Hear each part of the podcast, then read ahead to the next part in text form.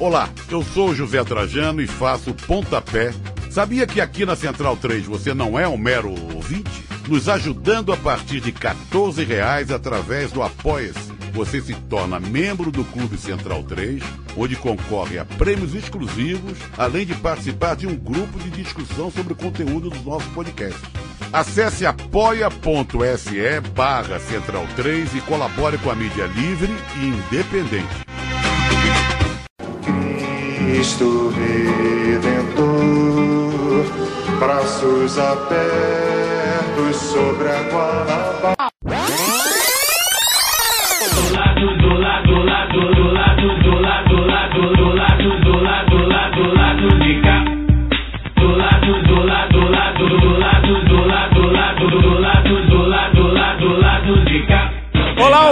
Da Central 3. Hoje é quinta-feira, dia 5 de março de 2020 e está no ar o lado B do Rio, número 138. Eu sou Alciso Canete, diretamente do estúdio Rosalia Luxemburgo, vulga Rosa Luxemburgo, mãe do Vanderlei, e dou meu olá aos panelistas desfalcados Farne Torres. Olá, Daniel Soares, a piada era melhor no original? A piada era melhor no original, mas eu vou repetir pra quem não ouviu, que ninguém ouviu, tirando a gente. Né? Rosa Luxemburgo, que é de Nova Iguaçu, como todo mundo sabe. Olá, Caio Belandi. É, bom momento aos amigos, ouvintes, aos panelistas aqui presentes. Bom momento ao Fagner Torres aí nos rincões do Brasil. Ficou de mandar o nosso áudio, espero ter entrado, né? A gente não sabe. Senão vai ser um grande É, vexame, senão né? vai ser um grande vexame. A gente vai ter que editar. É, fazer alguns esclarecimentos pra galera, né? Antes de mais nada. A gente tá gravando num horário diferente. A gente teve um problema com, com de horário aqui na marcação do estúdio. E aí também acabamos que a gente dormiu um pouco no ponto na hora de, de, de- de fechar com a convidada. A convidada mandou alguns áudios aí, a gente vai, vai entender melhor no decorrer do programa. A gente conseguiu trazer um conteúdo, mas não do jeito que a gente gostaria. Eu acho que o lado B, o grande barato do lado B, é, frente a outros podcasts, sem desmerecê-los, claro, é que a gente faz de fato ao vivo, aqui, né, com debate ao vivo com convidados, ou seja, é, um- é uma mesa mesmo, então é, isso facilita muito o entendimento.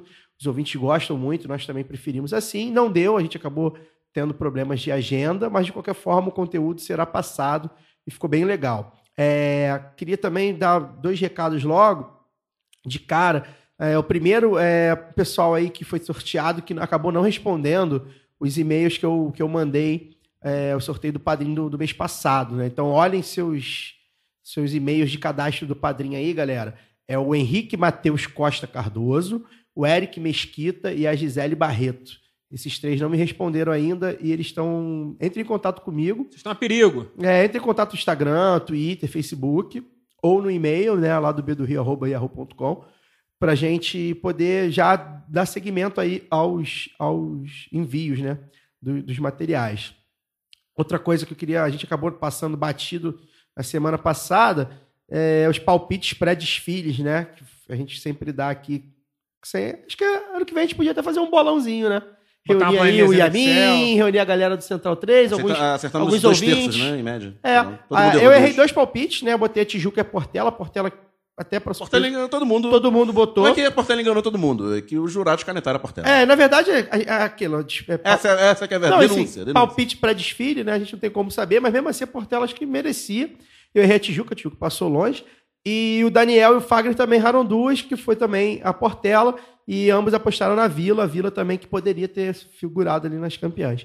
Então, só para deixar esse registro, que eu sei que a galera gosta, não mais falaremos de carnaval, pelo menos por enquanto, já temos aí, tem dois convidados do assunto, diferentes até, é, de, de- de temas diferentes, mas sobre o assunto, no radar, quem sabe nas próximas semanas, mas de qualquer forma, acho que agora a gente encerra o carnaval e, infelizmente, começa o ano de 2020, que pela pauta já viu que a coisa começou, recomeçou, né? Chata. Fagner, que está desbravando o Brasil, está tomando chimarrão com os gaúchos, está. com Onde será os- que está fazendo? Passeando com onças. Está com- passeando com onças, conversando com tropeiros. Pi- Onde está Pes- Fagner pescando Torres? pirarucu. A Carmen San Diego, do lado B do Rio, mandou um recado para você, ouvinte.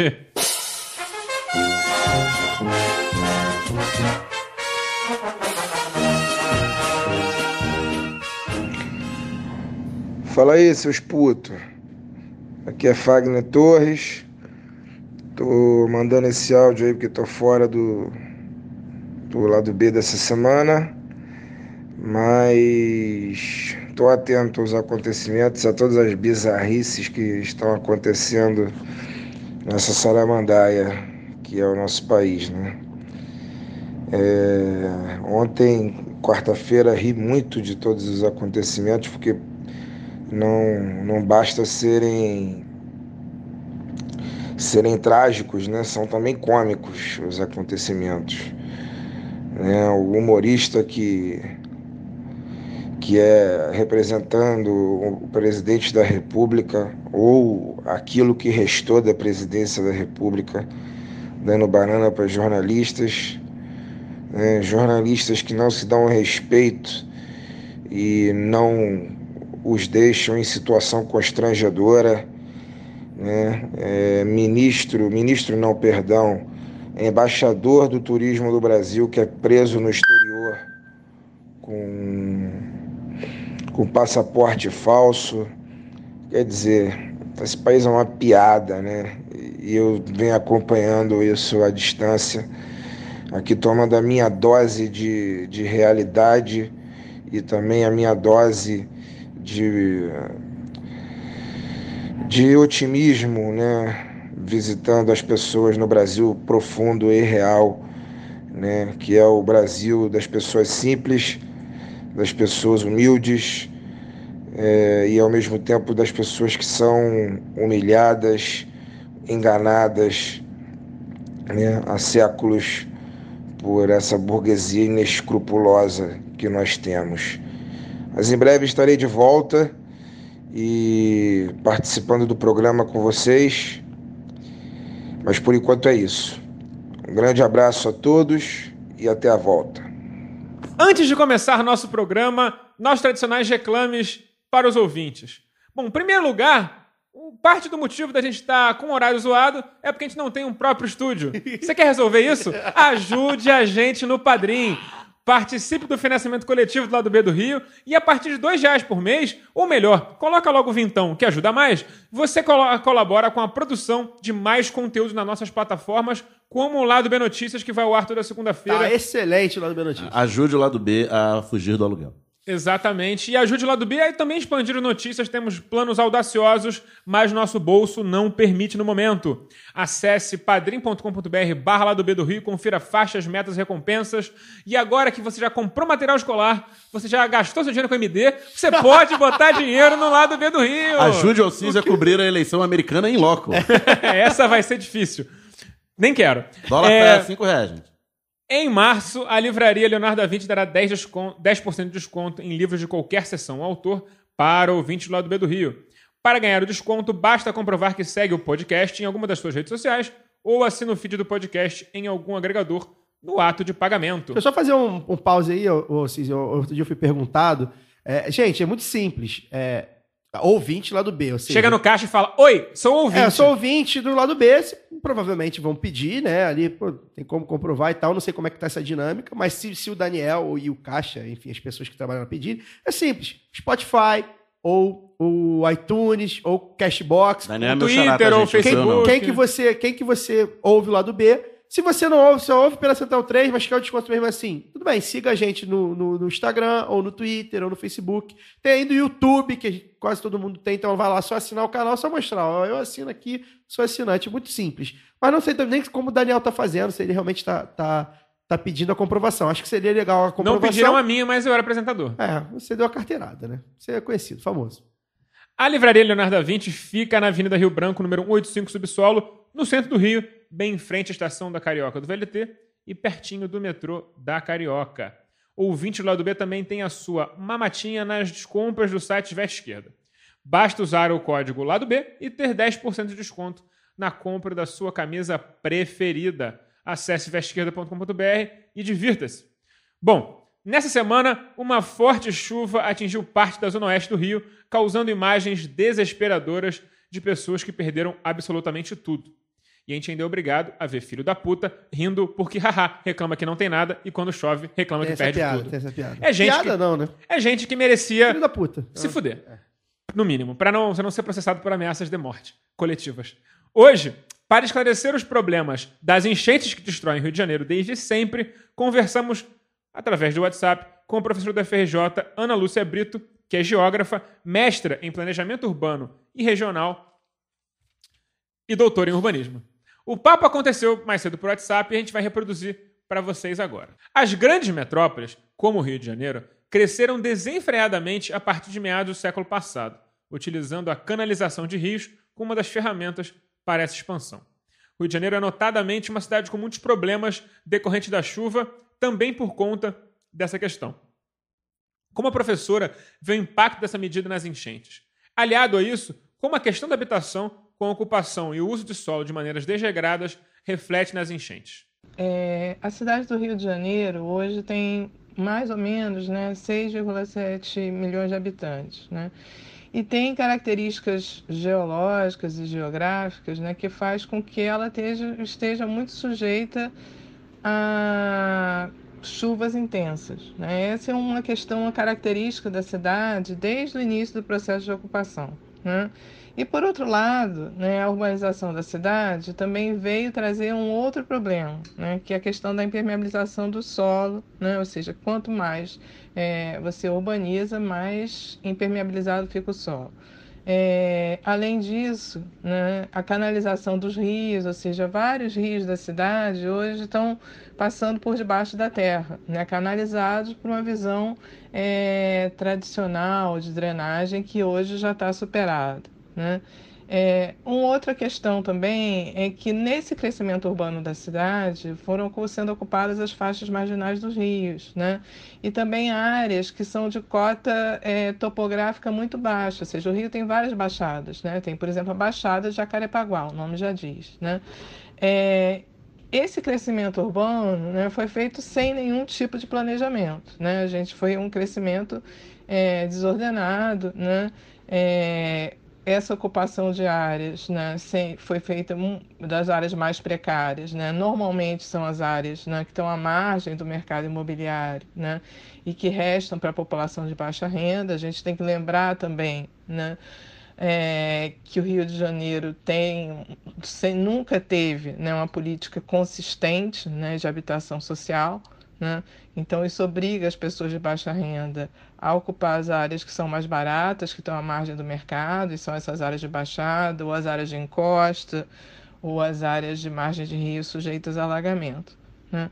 Então, tudo isso né, traz um contexto é, particular da urbanização né, que torna a cidade é, mais vulnerável às inundações. Né? É, e, essa, a, e além disso tudo, né, tem toda uma questão de uma omissão histórica do poder público, né? É, com relação a como é, lidar com essas ocupações informais, sejam nas áreas de encosta, né, sejam nas áreas é, de faixa marginal de Rio, né, é, como pensar alternativas né, para tornar essa cidade mais resiliente. Né, eu acho que pensar, é, já que existe um contexto, né, é, geográfico que faz com que a cidade seja vulnerável, né? como é que você lida com esse contexto geográfico? Né? E eu acho que nesse sentido o poder público tem lidado mal com isso. Né? É, e isso torna né, a cidade vulnerável a essas inundações que aconteceram em 2010, aconteceram agora de novo, né?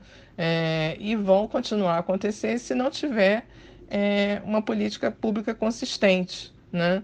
é, de prevenção né, de inundações. Eu acho que não adianta atuar no após, né? Você tem que começar antes, né? Desobstrução de rios, de canais, evitar a ocupação de faixas marginais, né?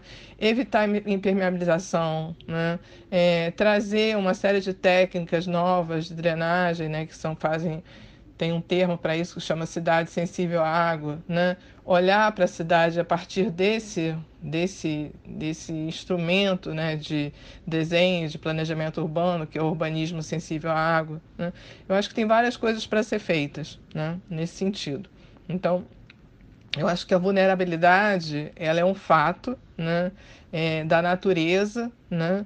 Mas os acidentes não são naturais, né? Os acidentes são decorrentes de um processo de ocupação desordenado, né? E de omissão do poder público com relação a série de coisas, né? É, e, e se existe ocupação desordenada é porque não tinha por trás né, é, um poder público viabilizando né, esse ordenamento. O que, que o poder público pode fazer? Né? Bom, em primeiro lugar, é destinar, né, dentro dos recursos públicos, dotação orçamentária né, que seja é, adequada né, para prevenção é, e mitigação dos riscos de inundação, né? entendendo que a cidade é frágil nesse sentido pelas suas características é, de uso e ocupação do solo, pelas características climáticas, né?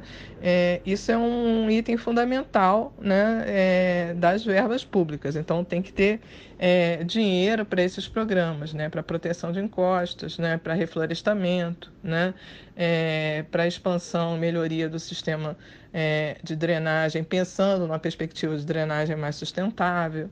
Né? É, tem que ter recurso né, para políticas de habitação social, né? É, para você poder realocar pessoas que estão é, vivendo em área de risco. Né? Então, tudo isso é, é, é questão de é, prioridade orçamentária. Né? Eu acho que é isso é, que esse governo não tem. Bom, é, como a professora disse, assim, a gente não é especialista no assunto, mas isso não impede a gente de comentar o assunto, porque né, isso nunca impediu a gente de falar sobre o que a gente Estamos não aqui exatamente para isso. A gente está aqui para falar. profissionais. A gente fez fama e fortuna Pessoas pagam pra gente falar, besteira. falar aqui, as coisas que a gente acha sem Não, base e, científica. e mais importante do que isso, a gente não Você tem tá dando cargo no governo hoje. É verdade. A gente não tem embasamento científico para falar da questão de urbanismo, mas a gente tem embasamento para falar da questão política. Né? Por que essas áreas não foram loteadas corretamente? Por que não havia interesse do poder público em criar programas de habitação? Quem eram essas pessoas que estavam na expansão da fronteira imobiliária do Rio de Janeiro? E aí você vê né, que tem- a tradicional história né, de que a primeira favela do Rio são lá dos, dos guerreiros de Canudos, que se juntaram na Providência e tudo mais. Favela, inclusive, é um termo de uma, de uma planta Sim. típica e tudo mais. Todo mundo já sabe essa história. Se não sabe, agora você sabe. Mas muito mais importante que, que é aquele, todo aquele processo né, do fim da escravidão, das pessoas serem jogadas na rua dos seus, dos seus engenhos. E, e não é à toa que existem muitos engenhos que eram na cidade do Rio de Janeiro, como Engenho da Rainha, Engenho de Dentro, Realengo, que é o Real Engenho. Engenho novo. Engenho novo. Tem engenho pra cacete por aqui. E essas pessoas foram jogadas na rua e falaram: e aí, se vira, negão. É... E pra onde é que essas pessoas foram morar? Elas iam morar onde dava. É, E, e a- Tem uma segunda onda, que é da imigração nordestina. Isso, no eu ia, chegar, eu ia chegar nisso. Mas a imigração nordestina, em grande parte, também é quando começa a massificação da ocupação da Baixada Fluminense. Não, então, a, o principal Inclusive- vetor de expansão é a linha do trem. Tenório Cavalcante, grande figura que vai estar em alguma temporada do Piores Crimes, ele ficou, fez fama e fortuna em Caxias, loteando terreno, porque ele é alagoano, loteando terreno para outros alagoanos. Sim. É, os principais vetores foram as linhas do trem, né? Tem o ramal de Santa Cruz para Zona Oeste, o ramal de Sim. Japeri para Baixada, pro lado lá de Nova Iguaçu e Nilópolis, e o ramal de Belfor Roxo, para Belfor Roxo, e São João de Meriti, o ramal de Gramacho para Caxias. Só que rapidamente você ocupa os terrenos em volta da, da linha do trem, que não é uma que foi feita lá no final do século XIX. Agora está na moda propaganda monarquista, né? Porque Dom Pedro II construiu não sei quantos mil quilômetros de ferrovia e a República não construiu. A ferrovia era para escoar café, gente. Era para café vir do Vale do Paraíba e para o Porto Rio de Janeiro. Com o tempo, utilizou-se para foi se utilizando para passageiros. Então ela foi construída quando meio- era meio do nada e aí foram abrindo as estações de subúrbio e suburbanizando esse entorno da, da linha do trem que foi virando é, residencial. Rapidamente os terrenos em volta das estações são ocupados, são muito valorizados, né? E você vai ocupando o que vai sobrando. Então você interioriza a baixada lá da Zona Oeste, com Campo Grande, entre aspas, interior de Campo Grande, interior de Santa Cruz, até Guaratiba. É, de Madureira e Cascadura você expande para a Baixada de Jacarepaguá e assim por diante em, em toda a Baixada. Né? Esse, esse movimento se, se reproduz, incluindo encostas, incluindo áreas é, sem drenagem, áreas que eram pantanosas e foram aterradas sem planejamento, etc, etc. É, Inclusive, você falou de Realengo, foi, foi uma das partes mais atingidas, né? E gente que, que perdeu tudo, que disse, cara, nunca teve eh, enchente aqui, né? E aí que se depararam com, com, né, uma novidade né, na, na, na vida dessas pessoas, pelo menos que algumas que foram entrevistadas e tal. Seropédica também, acho que o, o, o negócio ficou bem feio e tal. E aí até fiz um. Se for pensar, Seropédica nem é um lugar super impermeabilizado, não é? Sim. Seropédica, pra quem não sabe, é, É uma roça. É uma roça. periurbano. é. É uma roça. É. E é interessante também que, que, assim, uma pensata, né, é em como a gente faliu mesmo enquanto, enquanto sociedade, principalmente a gente aqui do, do, do hemisfério sul, né, a gente aqui da, da América Latina, que foi crescendo... global. É, do sul global. É, tem que saber, né, se a Terra é plana ou não, se tem hemisfério ou não, não sei como é que eles dividem isso. É, Acho que ainda tem sul e norte, mesmo no terraplanista. é sei lá. É, tem um Porque lado e o outro, Porque né? é magnético. Tem um não. lado e o outro. Não, porque é magnético. Não, embaixo fica uma tartaruga gigante segurando o universo. E aí, que era com dois elefantes segurando. Eu me confundo às vezes, pode ser. Enfim, e aí, cara, como a gente, como a gente faliu, né? Como, e isso me espanta muito, porque quando eu vejo assim, a gente sabe que há, há- há maneiras, e aí a professora vai falar isso nos próximos áudios, há maneiras da gente é, é, minimizar os efeitos das enchentes e tal, mas assim, se você for parar para pensar, o que deveria ser feito mesmo não vai ser feito, né? Porque é retirar essas pessoas desses lugares que a gente sabe que não eram para gente, as pessoas estarem morando. Então, assim, a, a- a gente vê como, como a gente faliu mesmo enquanto, enquanto país a, a ser desenvolvido, né? Pretensamente, Ah, e- né? Inclusive, a gente não está falando só de lugares assim, ultra periféricos. Por exemplo, a região do Rio Maracanã, ali na região Sim, da, Tijuca. da Grande Tijuca. Tijuca. Tijuco, que em- é uma palavra para lugar alagado, tipo É. pântano. O Jacarepaguá, mesma É. Praça da Bandeira, que é um lugar nevrálgico na É. cidade, é um Jacarepaguá lugar de jacaré, tá, gente? que alaga É- para um caralho. É que era pântano mesmo É. com jacaré. Até hoje tem jacaré. O Rio de Janeiro é uma cidade que não podia ter esse tamanho hum, e, e crescer por, onde cresceu. Olha, e a pode- gente tá falando do Rio, na Poder verdade. pode. Poder pode. É, não, Amsterdã pode. também é um pântano e tem 5 milhões de não, habitantes. sim, mas do jeito que. Do Mas jeito, tem que ter um pouco de bom senso. é, do jeito que foi feito, né? Porque foi feito de, de uma maneira que. de- desregrada, né? Com milícia loteando terreno E em área, de piorar. em área de alagamento e, na beira de deslizamento. rio. E deslizamento. É só lembrar, ano passado teve os prédios da Musema, né? Exato, deslizamento. Tem esse ponto também, que, que é a natureza, ou seja, ações da natureza que não são nem pensadas, enfim. Isso dá, dá um desalentozinho, né? Você fica, cara, eh, vai- a coisa tá No piorando. alto da Taquara lá tem condomínio subindo. Sim. Claro. Em área de mato. Porque, né? Foda-se. Quem tá fiscalizando? Crivella? Risos. Mas é só para arrematar isso, é, é muito importante, né? Que a gente que fique claro que não é, não é política de Estado, nunca foi habitação, porque casa, e ninguém quer dar casa para preto. É isso. É isso. A rigor é isso. E depois para nordestino. É, que são quase pretos. É. A gestão Crivella abandonou a questão da prevenção de enchentes, chegando a zerar investimento na área esse ano. É no ano fiscal de 2019, no caso. É possível dizer que essa medida de fato piorou a situação existente no Rio? E, principalmente, como o poder público pode diminuir esses danos? Eu tive a oportunidade de acompanhar, né, através eh, do mandato do vereador Tarcísio Mota, né, eh, a CPI que foi feita. Existe uma CPI, existe um enorme relatório, né, eh, produzido por essa CPI. Ele está disponível na internet. Eu aconselho as pessoas a darem uma olhada nesse relatório, né, que se chama CPI das Inundações, né. Eh, foram levantados vários dados, né, da GeoRio, da Rio Águas, da Defesa Civil, né? E o que a gente viu é que eh, se existia até um, um pouco antes né, alguma política né, eh, com relação à prevenção desses desastres né, que ocorrem com as inundações, né, eh, essas políticas foram completamente desmontadas na gestão Crivella. Né?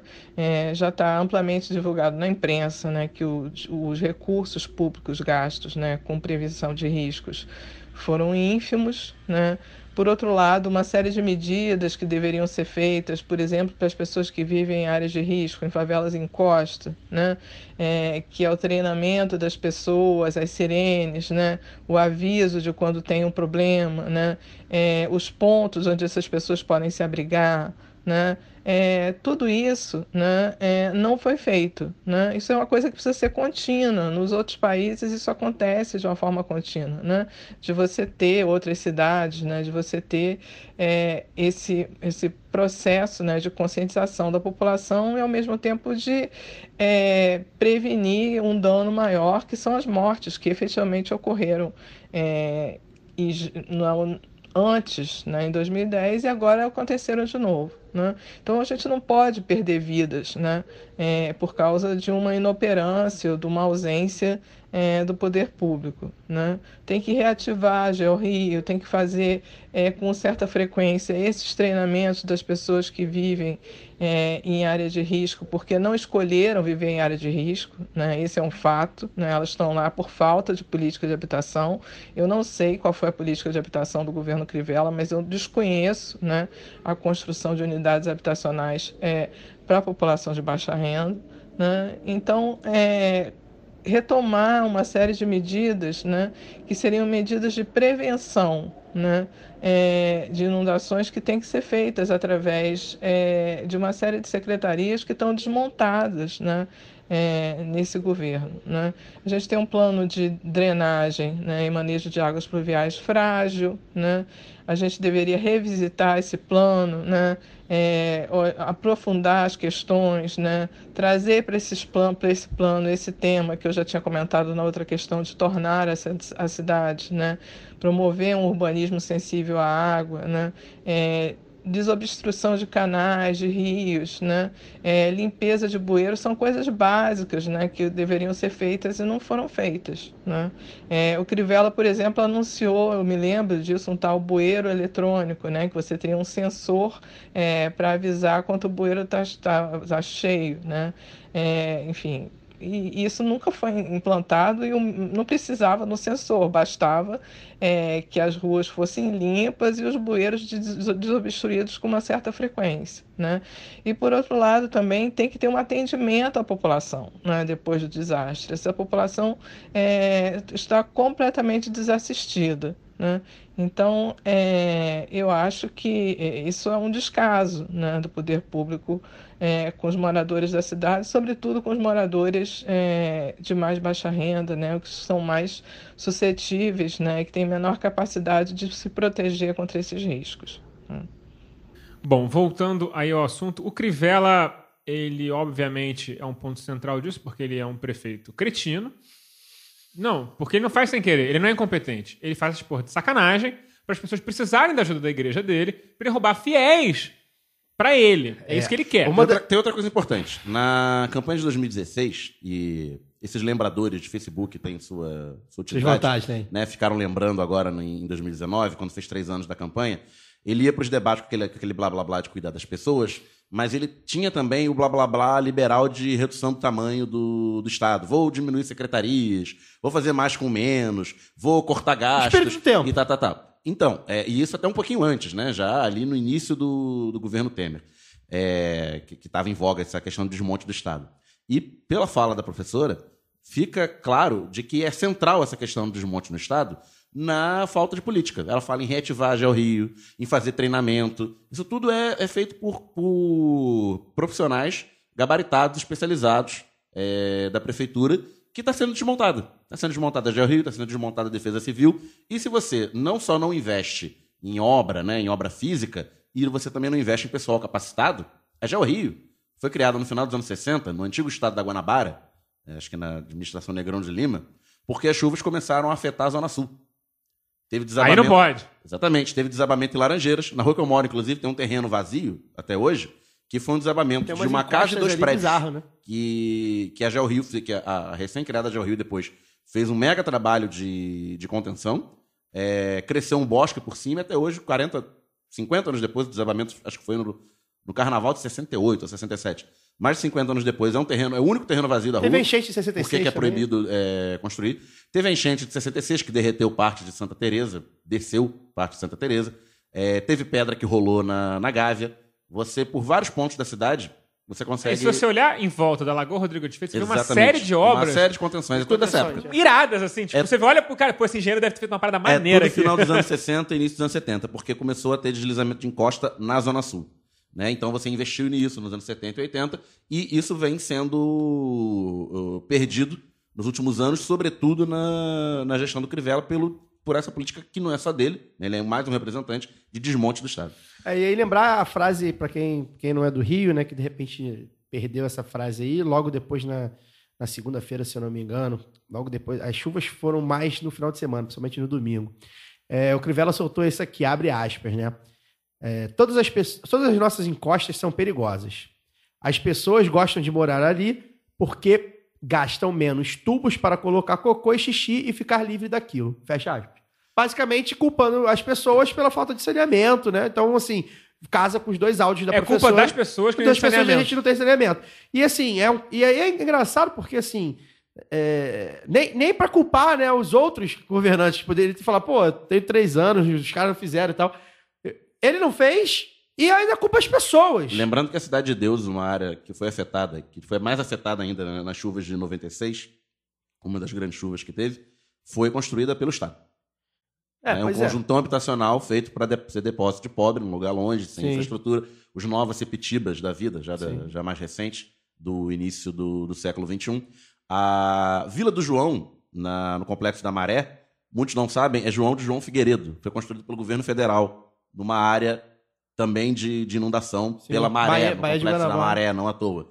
É, uma das favelas do Complexo de Manguinhos, chamada de CHP2, é CHP2 de Conjunto Habitacional Provisório 2 Provisório. que era gente removida nas chuvas de 67, 68, ou 66, agora uma dessas chuvas, foi colocada pelo Estado provisoriamente em área de várzea, em área de inundação. Largaram as pessoas lá e elas foram construindo suas de 50 casas. anos. E até hoje é conhecido como CHP, de Conjunto Habitacional Provisório. Então, o Estado vai deixando também várias obras inconclusas, obras ruins, obras mal feitas. O Conjunto Mandela, na, Também também Manguinhos, Manguinhos. é um- originalmente um conjunto habitacional construído pela Prefeitura do Rio de Janeiro, na, na, na administração, Mar- na, na- na administração do Marcelo Alencar. Então, tem muito da obra do Estado também. Então, não é só que a pessoa mora porque gosta. Às vezes foi o Estado que colocou a pessoa lá. Ela tava num lugar que não, não dava pra morar e o Estado vai e coloca ela num lugar que também é um perigoso lugar morar. igualmente ruim, mas foda-se. Que, é- que esse daqui só vai, só vai No só caso, chover. no Tipo caso assim, dessas né? remoções dos anos 60, muitas vezes podia até ser um lugar, um lugar que com alguma obra, alguma intervenção, Sim. desce para a maioria, se não todos morarem. Mas você limpou áreas para liberar para especulação imobiliária, né? No, como a- o caso clássico da favela do Pinto, no, no Leblon. Sim. Tem o caso da favela do Pasmado, em Botafogo e vários Sim, e lembrar, o Alcide falou sobre a questão do, do- do- dos investimentos, é, é, o UOL deu essa semana também que uma parte dos investimentos que seriam para a prevenção de enchentes, o Crivella remanejou para o projeto Cimento Social, que é o projeto que ele só falava disso na época que era senador, que é um projeto basicamente de, de obras, pequenas obras nas casas, nas Função típica favelas. de um senador da República. É, ele falava disso, cimento social, cimento social, é o, é o grande, é o grande projeto dele, da vida dele política. E que era, né, pequenas obras ali na, na- nas casas, é, nas casas, nas favelas. E ele, e ele pegou, desviou, é, é, desviou, remanejou esse orçamento para esse cimento social. E é bom a gente lembrar que, que aí a gente precisa sempre lembrar que Marcelo Crivella, como a gente já falou aqui, bispo da Universal, e o cimento social várias vezes, diversas vezes acusado né, de favorecer, obviamente, a- aos fiéis da Universal que abaixam a cabeça pro, pro Crivella e sua gangue. Então, assim, isso tudo, isso tudo se encontra e mostra como a situação do Rio de Janeiro é, é diferente do- de, outros, de outros abandonos que a gente já teve dos últimos governantes e, e, de fato, é, os últimos, principalmente os últimos mandatos dos últimos governantes, tanto César Maia quanto Eduardo Paes, foram tragédias quase igual o do primeiro do Crivella, mas a diferença mora muito aí, né? Mora muito no, no completo desmonte e, e ao favorecimento à, à igreja, né? Isso é sempre certo. A gente falou isso aqui com o Rubem Berta e a gente sempre vai bater nessa tecla, né? O Crivella tá ali para favorecer a igreja dele e quem se macumunar com ela. Bom, é, parte da gestão pública, adepta do modelo ultraliberal de gestão, defende privatizações na área de saneamento. Qual a visão da professora nessa questão? Eu faço parte, né, sou coordenadora técnica de uma associação, né, uma organização eh, da sociedade civil que se chama ONDAS, Observatório Nacional do Direito Humano à Água e Saneamento. Né? E a nossa visão sobre isso está lá no nosso site, ondasbrasil.org. Né? Eh, eu sou contra a privatização, né? Eh, não por um viés eh, ideológico de dizer que o setor privado não pode eh, prestar serviços eh, adequados, ou, mas é porque saneamento tem uma série de características, né? eh, particularidades né? que são específicas desse setor e que fazem com que eh, a população eh, que ter, sendo atendida por uma lógica privada orientada pelo lucro, né, fica fragilizada. Primeira questão. Né? Serviços de saneamento são serviços de monopólio, ou seja, diferente da telefonia, que é, é dito como bom exemplo né, do que, que foi a privatização. Né? É, você não pode escolher a sua rede de água, a sua rede de esgoto e a empresa que vai te atender. Só tem uma na cidade. Né? Então, é, isso chama é uma demanda cativa, né, que vai ficar sujeita aos interesses né, é, do prestador e do setor privado. Né? Em segundo lugar, a gente ainda tem é, no Brasil é, um modelo de regulação, né, é, de controle público sobre a ação do setor privado né, é bastante frágil. Né? Então, é, isso faz com que você não tenha nenhuma garantia né, de que esse direito, que é o direito humano à água, né, vá, ser, vá ser aportado né, é, por uma prestação privada. Né? É, esses são dois aspectos que eu acho que são centrais. Né? A questão do serviço ser monopólio né? e o que diferencia de outros serviços, né? É, e a questão da gente ter ainda modelos de regulação frágil frágil controle né? É, sobre a prestação privada. Né? Uma terceira coisa que eu acho é que a gente tem que olhar para a história dos países, né? É, enfim, é, existe uma falácia, que é a falácia de que o setor privado vai aportar recursos para universalizar os serviços de saneamento. Bom, vários estudos mostraram que até hoje né, o setor privado investe majoritariamente com recursos públicos, né, recursos que são captados, recursos onerosos, evidentemente, pagos juros, mas juros baixos, né, captados junto ao FGTS né, e ao FAT para investir em saneamento. Né? É, esses recursos né, vão, não vão estar mais disponibilizados. Né? É, essa é a ideia do modelo neoliberal. Né? É, eu queria saber com que recursos né, que o setor privado vai investir. Né? Não existe uma tradição de investimento com recursos próprios. Né? Então, essa é uma outra questão. Né? E, na realidade, eu acho que, assim, para universalizar o acesso aos serviços, o saneamento tem que estar na pauta do governo como prioridade, do governo federal, dos governos estaduais, dos governos municipais. Né? Destinação de verbas públicas para isso. Você vai dizer, ah, não, mas está em crise, não tem verba. Não, verba tem. Né? A questão, estão tentando uma disputa enorme agora sobre orçamento. Né? É, como você garantir que programas né, de saneamento, de universalização do acesso ao saneamento, como teve o PAC, por exemplo, né, é, sejam efetivamente implementados? Isso, você depende de recursos do governo federal, isso é importante. Né? Além de universalizar o acesso, né, de trazer benefícios para a população, investimento em saneamento gera emprego. Né? É, então, é, gera trabalho para as pessoas. Então, o, o, governo federal, né, é, na minha opinião, né, é, deveria adotar uma outra política pública, né, que é a política pública que pode associar né, melhorias de condições de vida para a população, que é essas melhorias que viriam com investimentos é, num volume importante, né, é, em saneamento básico, né? e ao mesmo tempo geração de emprego através das obras né, que vão acontecer. Então, é, essa é a minha visão. Né? É, eu acho que é, a solução para universalizar o acesso não é a privatização dos serviços, né? É, e a história mostra isso, a gente tem que olhar para a história né, para ver. Todos os países onde os serviços foram universalizados, né? isso foi mediante a massivos recursos públicos, quando o setor privado entrou. Né? É, já tinha as redes completas, né, os sistemas completos, o setor privado entrou é, para explorar sistemas, né, redes que já estavam implantadas, né, e aqui se tem a expectativa de que o setor privado vai resolver isso. Né, é, em condições é, onde você tem uma capacidade de pagamento da população muito baixa, né, é, em áreas rurais dispersas também que você tem, é, onde estão concentrado né, esse déficit no saneamento, população de baixa renda e áreas rurais dispersas. Né? E eu acho que quem tem que viabilizar esse atendimento é o setor público. Né? É isso. Bom. É, como a professora disse, isso é uma parada que é muito perceptível fora do Brasil em especial, lá nos anos 80, quando estava na moda ser neoliberal. Sim, essa moda tem mais de 30 anos. Tá voltando. É porque o brasileiro. Thatcher, Reagan, é porque, o, é porque o Brasil as coisas vêm atrasando estava ah, na moda privatizar os serviços básicos, como água, luz, etc. O que aconteceu? Deu tudo muito errado, eles tiveram que reestatizar tudo, porque estava tudo uma merda. Então, assim, agora que os, os países né, do, do- do centro do capitalismo estão reestatizando seu serviço de água, de luz, de Comunistas. gás, porque O comunista Macron. em Gré, o comunista Macron, o banqueiro comunista, né?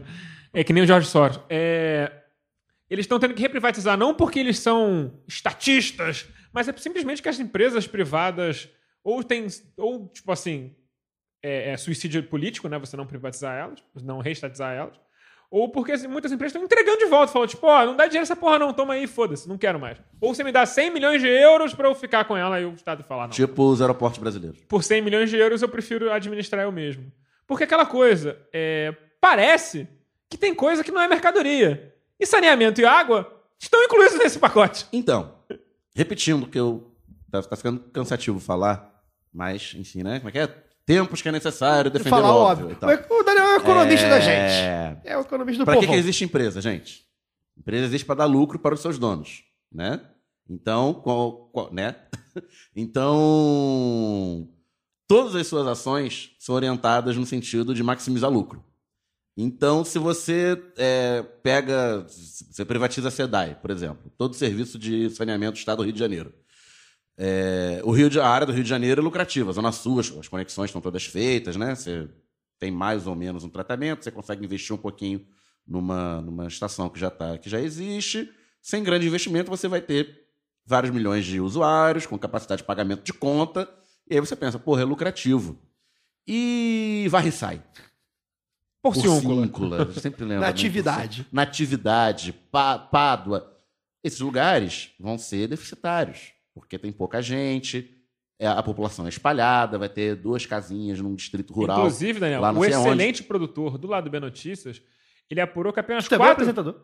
apenas quatro municípios do estado do Rio de Janeiro são lucrativos. Os outros todos dão prejuízo. pro- São pra 96, né? sociedade. É. Então, no sistema público, você pode ser sustentável economicamente até, embora haja correntes sérias que, que defendem subsídios, mas só com a taxa que as pessoas pagam de consumo de água e de esgoto, você pode fazer um sistema de subsídio cruzado, onde a região metropolitana, que é potencialmente lucrativa, é, subsidia o- as cidades periféricas e do interior que, Comunista. que são deficitárias. É, enfim, me parece um pouco óbvio que uma empresa privada não vai querer fazer isso. Ela vai, pelo contrário, vai cada vez precarizar mais o atendimento das áreas deficitárias. Ou pior, né? Vão fazer o. Ou aumentar a tarifa. Não, vão fazer É, a privatização já em blocos, com bloco deficitário, bloco lucrativo, Sim. para deixar o bloco deficitário sem proposta na mão do Sim. Estado ou na mão de algum cre- cretino filho da Para puta. dizer que o que levar- Estado é deficitário. deficitário. Outra coisa, o BNDES está sendo, depois descobrindo que não tem caixa preta, né? Ele está sendo reorientado para as missões do atual governo, como foi na época do Fernando Henrique financiando privatização. né? Então está tendo uma. Financia. É. É o Estado público. pre- Muito bom, né? O Estado financia você comprar a minha empresa. Com juros subsidiados. Muito. E está tendo agora um movimento importante de orientação. Já vinha do governo Lula, essa. Do Lula não, do governo Dilma, ah, essa, essa divisão de, de saneamento, pensando em financiar as empresas privatizadas, mas agora está sendo cada vez mais central. Então, como a professora disse, o setor privado é um mito que o setor privado vai ter a capacidade de investimento, o setor privado vai investir com recursos subsidiados do Estado para privatizar o lucro. E é interessante também, só para concluir, né, é, sobre o monopólio, né? A gente estava ouvindo a professora falar, né, a questão do monopólio do serviço, né? Você não vai ter duas, duas pessoas ou três empresas lá chegar na tua casa. Conecta no meu cano, Ah, olha meu só, a cano. gente tem um cano aqui muito melhor, você pode tirar esse cano, né? Então é bem complicado, mas acho que foi, foi bem esclarecedor a- a- o áudio. Bom, nós agradecemos a atenção da professora Ana Lúcia. Muito obrigado, professora, pelos esclarecimentos. E espero poder te receber aqui no estúdio em alguma oportunidade. É, por último, eu queria agradecer né, o convite para participar desse debate. Né? É, enfim, não deixe, ou, enfim, ouvir, deixar aqui a minha, a minha opinião, né? É, que é a opinião dos pesquisadores que fazem parte né, desse grupo de pesquisa, né, do, do meu laboratório de pesquisa, Laboratório de Estudos de Águas Urbanas, né? é, que é a opinião também é, do Observatório Nacional do Direito Humano à Água e Saneamento. Né? Então, a gente, a gente vem construindo um trabalho de pesquisa né, é, para trazer, né, é, orientar né, políticas públicas, né, trazer algumas respostas para algumas questões. Né? E é isso que fica é, aqui através das respostas que eu dei é, para as questões que vocês me colocaram. Tá bom? Obrigada. Bom, dito isso, vamos passar para o Cal da Semana.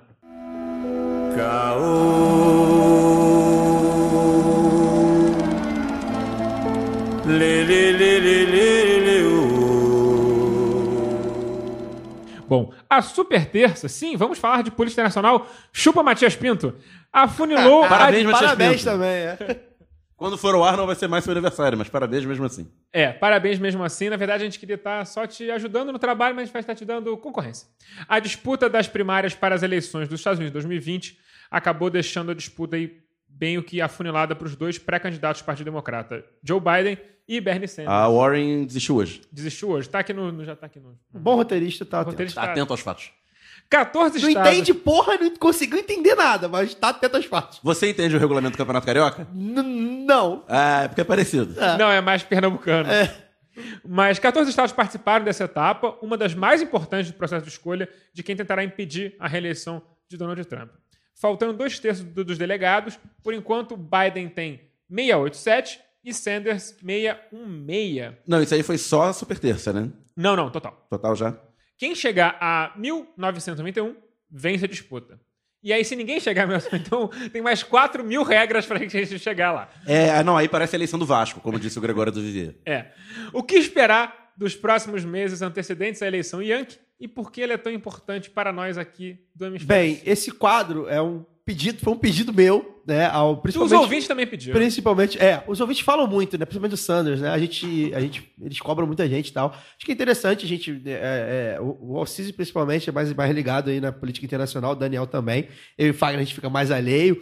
É, mas foi um pedido meu, porque assim, é, talvez mais do que nunca, tá muito, é uma expectativa muito grande de saber se, se vai conseguir é, os Estados Unidos vai conseguir tirar o Trump, e se quer, né, principalmente, tirar o Trump da, da presidência, porque a gente viu que houve uma, uma onda que o Trump foi um dos, um dos grandes, é, enfim, responsáveis, digamos assim, e, e principalmente com o Sanders ali na disputa, ou seja, um socialista, um cara que se declara, pelo menos, socialista. É, mas ele é socialista tipo como o Roosevelt é socialista. É, mas assim, para os Estados, pros É, Estados ele Unidos... defende é- universidade pública privada e saúde pública universal. É, Universidade pública privada não, universidade saúde pública, gratuita, e, saúde pública universal, que já é um... Né? É tipo o SUS. É. Então, assim, pra, e aí o Sanders está na moda e tal, enfim, é a renovação da política com renovação, no- 78 né? E, enfim. E aí eu, eu fiquei também curioso. E aí, como teve a super terça, né? Eu queria que vocês, se pudesse, se pudesse, Tá. desse um panorama do que, Vamos que ele tá lá. achando, do que que, do que que tá acontecendo e que vocês e o Daniel também explicasse pra gente o que, o que, que pode impactar a eleição. Lembrando, é, é bom explicar primeiro o Instituto das Primárias, que é uma coisa Isso, muito acho americana. que é importante. Vamos lá, vamos começar pelo começo. Por que, que tem dois partidos nos Estados Unidos? Quando fundaram o país, acharam que botar um partido só ia ser muito na cara de pau, que eram as mesmas pessoas que estavam mandando no país. Porque o Partido Democrata e o Partido Republicano, eles historicamente são até mais próximos politicamente um do outro do que eles são agora. Eles nunca tiveram tão distantes um do outro politicamente. Eles sempre foram mais ou menos a mesma coisa e era muito comum o cara, tipo assim, uma eleição ser republicano, outra eleição ser democrata. A cisão começa em 64, quando Lyndon Johnson, que é o cara que se elegeu através de uma 762 na cabeça do Kennedy, ele. A gente sabe. Era o vice do. É o Kennedy. vice do Kennedy. Mas todo mundo acha que quem matou o Kennedy foi ele? É informação importante. Teoria da conspiração, a gente vê por aqui. É, não, não, tem, tem, tem bastante. Tem Não, bastante. não, sim, sim, isso é que ninguém quis investigar. Mas enfim, quando ele, ele começou a dizer que os negros não só eram livres, como tinham direitos, os partidos começaram. O É. ato de direitos civis. O ato de Sim. direitos civis, que tem a 13 terceira, décima, não, décima, décima terceira emenda é da, da época da escravidão do Lincoln. Acho que é 18 emenda, sei lá. Também não sou especialista em direito constitucional americano, foda-se. Mas assim, quando essas pessoas viram gente, né, os negros viram gente, há uma grande cisão nos partidos. Porque os partidos, o Partido Republicano, ele começa a angariar a galera que era racista.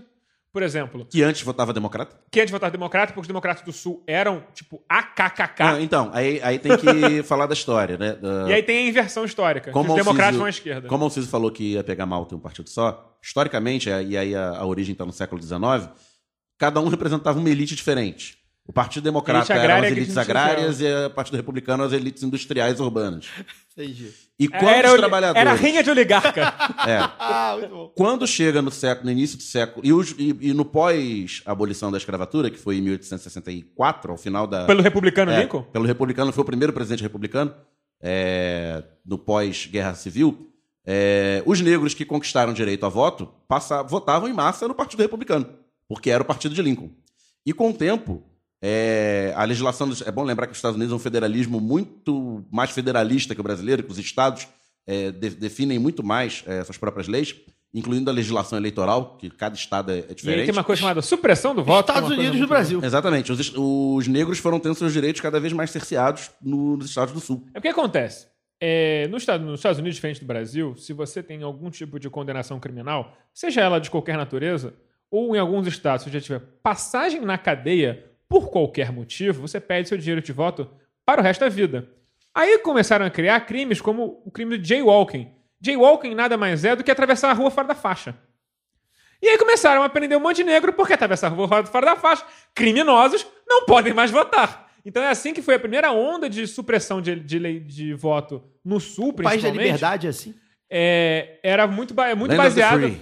Muito baseado em crimes, em tipos penais inventados para poder depois você tirar o direito de voto dessas Sim. pessoas. Aí chega no século XX, o que acontece? O- as, a- as massas operárias começam a se organizar, começam a ter sindicato, começam a participar da política. Inclusive, no começo dos anos 20, é, o IWW, que é o International Workers.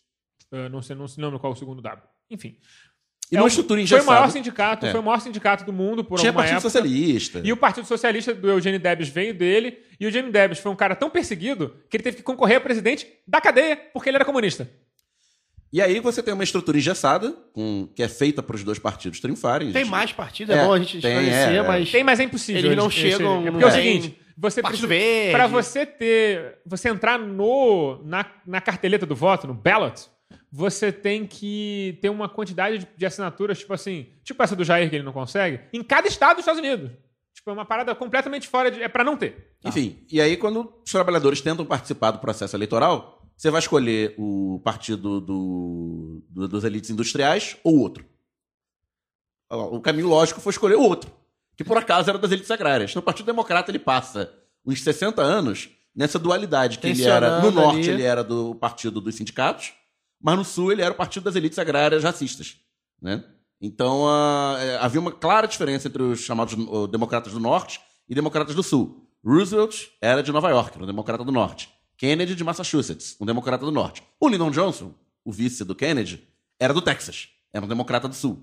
Né? Então você vai tendo essa Só dualidade. que ele gostava mais de ele gostava mais de poder do que ele desgostava de preto. Exatamente. Então Aí ele quando- foi lá e assinou Quando os direitos chegou civis. o- o ato dos direitos civis, em 64, inclusive reza a lenda que ele falou: perdemos o Sul para sempre. Quando, É, por quando duas assina. gerações, alguma coisa É, assim. por algumas gerações. Vira o voto do Sul de democrata para republicano. Não, tipo, republicano para democrata. Do campo democrata para o, para o Não, campo. do campo republicano para o campo democrata. É, O LBJ é democrata. Não, sim, mas tô falando, o voto racista do Ah, Sul o voto racista, sim. sai sim, do sim, Partido Democrata e vai pro, Republicano. pro Partido Republicano. sim. Inclusive que né, filiou gente como o David Duke, que é o líder da KKK.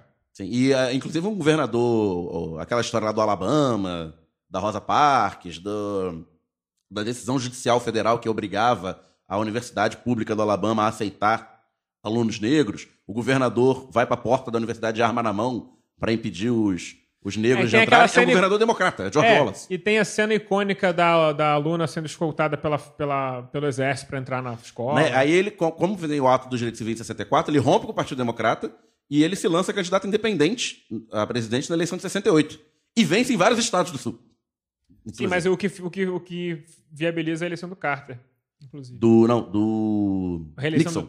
68. Não, 68 é o Carter. 68 é o, é o Nixon. Nixon é 68, 72, reeleito. Tem o impeachment em 74, Carter vem em 76. Pode crer. Enfim.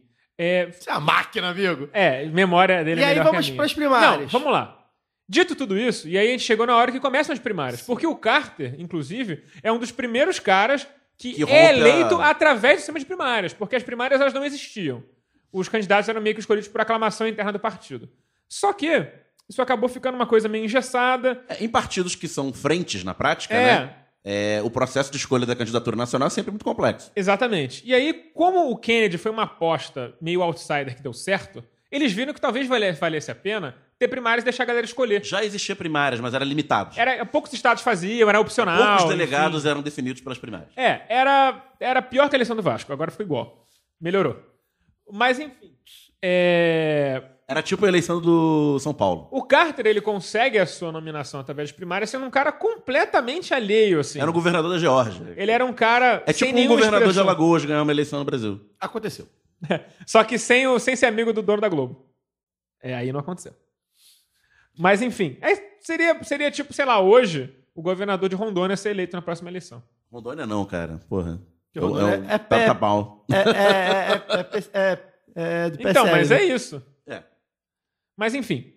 E como esse- o- essa, par, essa coisa do, do processo democrático interno, eles perceberam que, que ajudava a galvanizar um candidato e fortalecer essas candidaturas, eles começaram a achar que era uma ideia legal. Então, vieram alguns nomes que vocês devem reconhecer dessas, desses processos primários, como o Obama, como o Clinton, e, por outro lado, o Trump também conseguiu entrar nesse rolê. E estamos... Trump ne- jamais seria escolhido se fosse a estrutura do Partido Sim, porque Republicano. inclusive o Partido Republicano não, não gosta, em tese não gosta Não. Trump hoje- já foi hoje- ao Partido Democrata. Hoje, hoje, o Trump é o Partido Republicano. Ele Sim. engoliu o partido. Sim, é. E o, Tomou o partido. e o né? partido aceitou ser engolido para o continuar, Dória fez exist... com o PSDB. pra continuar existindo. O partido aceitou essa Sim. deglutição e se tornou um partido de extrema-direita. Sim. Inclusive, como eu disse, nunca tiveram tão distantes os partidos é, politicamente. Sim. Grande parte, em grande parte pelo movimento à direita do Partido Republicano, porque o Partido Democrata é um partido de frente, como diz o Daniel, e o establishment do partido continua sendo um partido de direita. De direita mais pro centro, Direita limpinha. Direita limpinha. Direita que toma banho. É, Bom, com- qual é a conclusão disso tudo? Chegamos nessas primárias atuais. Quando começou as primárias, existiam mais ou menos uns seis a sete candidatos relevantes no campo democrata. Principalmente o Bernie Sanders e o Joe Biden, que hoje são os únicos, mas também a Elizabeth Warren, que era senadora por Massachusetts, o Pete Buttigieg, que era prefeito de uma cidade indiana, era um prefeito gay numa cidade que diz de interior, mas era uma cidade universitária e tal, então a do Minnesota, Amy Klobuchar, que eu não faço ideia do que é, eu acho que ela é senadora. O Tom Steyer, que é um bilionário de- do Vale do Silício. E, de- e o Andrew Yang, que é um cara que também ganhou um dinheiro no Vale do Silício, mas não chegava a ser um bilionário. E o Bloomberg. O Bloomberg, Bloomberg, entrou depois. ele entrou depois. O Bloomberg, ele passou as primeiras quatro primárias sem disputar, gastou 500 milhões de dólares É. só em propaganda de televisão. É, eu vi que foram 750 ao todo. Só em né? propaganda de televisão. Só em televisão ele ele gastou 500 milhões de dólares. 750 milhões de dólares Não, isso pra é ganhar mas não, votos de 750 milhões de dólares. delegado. Total. Não, não, não, não. Isso aí é a parte que ele é o que você declara que você gastou, por exemplo, É, em propaganda. gastou mais, Mas, então. por exemplo, você só tem que declarar o que você gastou com seus funcionários e com os eventos que você criou. É, você faz a contabilidade no ano seguinte, né? Então, estima-se que ele gastou mais ou menos um bilhão. Bloomberg foi prefeito 1,2 de Nova bi. York, eleito pelo Partido Republicano, depois independente e agora virou democrata. Sim, é. E é bom. é- E a grande associação que ele Eduardo tem. Paz. E qual não? A grande associação que ele tem com os democratas é que ele é um cara extremamente a favor do controle de armas. Ele é um cara que odeia o porte de armas. Então, por isso, essa identificação dele acabou indo pro Partido Democrata, principalmente por isso. Ele é o do, do Tolerância Zero ou não? Não, Não, era esse é o Rudolf Giuliani. Giuliani. Giuliani, O Rudolf Giuliani, que que, é hoje é do advogado, advogado do Donald Trump. Mas o, o Bloomberg ele tinha uma outra política que pegou muito mal no, em Nova York, que era o Stop and Frisk. Que era a política de, tipo assim, a polícia podia dar batida em todo mundo sem nenhum motivo. O que acontecia? Dessas no Brasil. 800 milhões, dessas 800 mil batidas por ano que a polícia de Nova York dava nas pessoas, ser todas no Harlem e no Bronx. 93% eram em negros e latinos. Ó, Harlem que e Bronx. surpresa. Que surpresa. E aí, questionado sobre isso, o Bloomberg deu a seguinte fala numa entrevista, eu estou parafraseando. Não, mas eu acho que se você olha para o perfil do criminoso, você sabe quem ele é. Nossa. Então, se você for parar pra pensar, o branco tá até sendo parado demais. Nossa. E aí o que aconteceu? Essa política só acabou porque houve uma injunção pública na, na corte de Nova York e a, e a corte de Nova York falou: olha, você para com isso ou a gente vai te tirar do poder. E é bom lembrar que os democratas são, são os tais de votos dos latinos, das Então. mulheres, dos, Dos né, negros, dos negros, Negativo. né? Latino Isso é muito relativo. Relativo.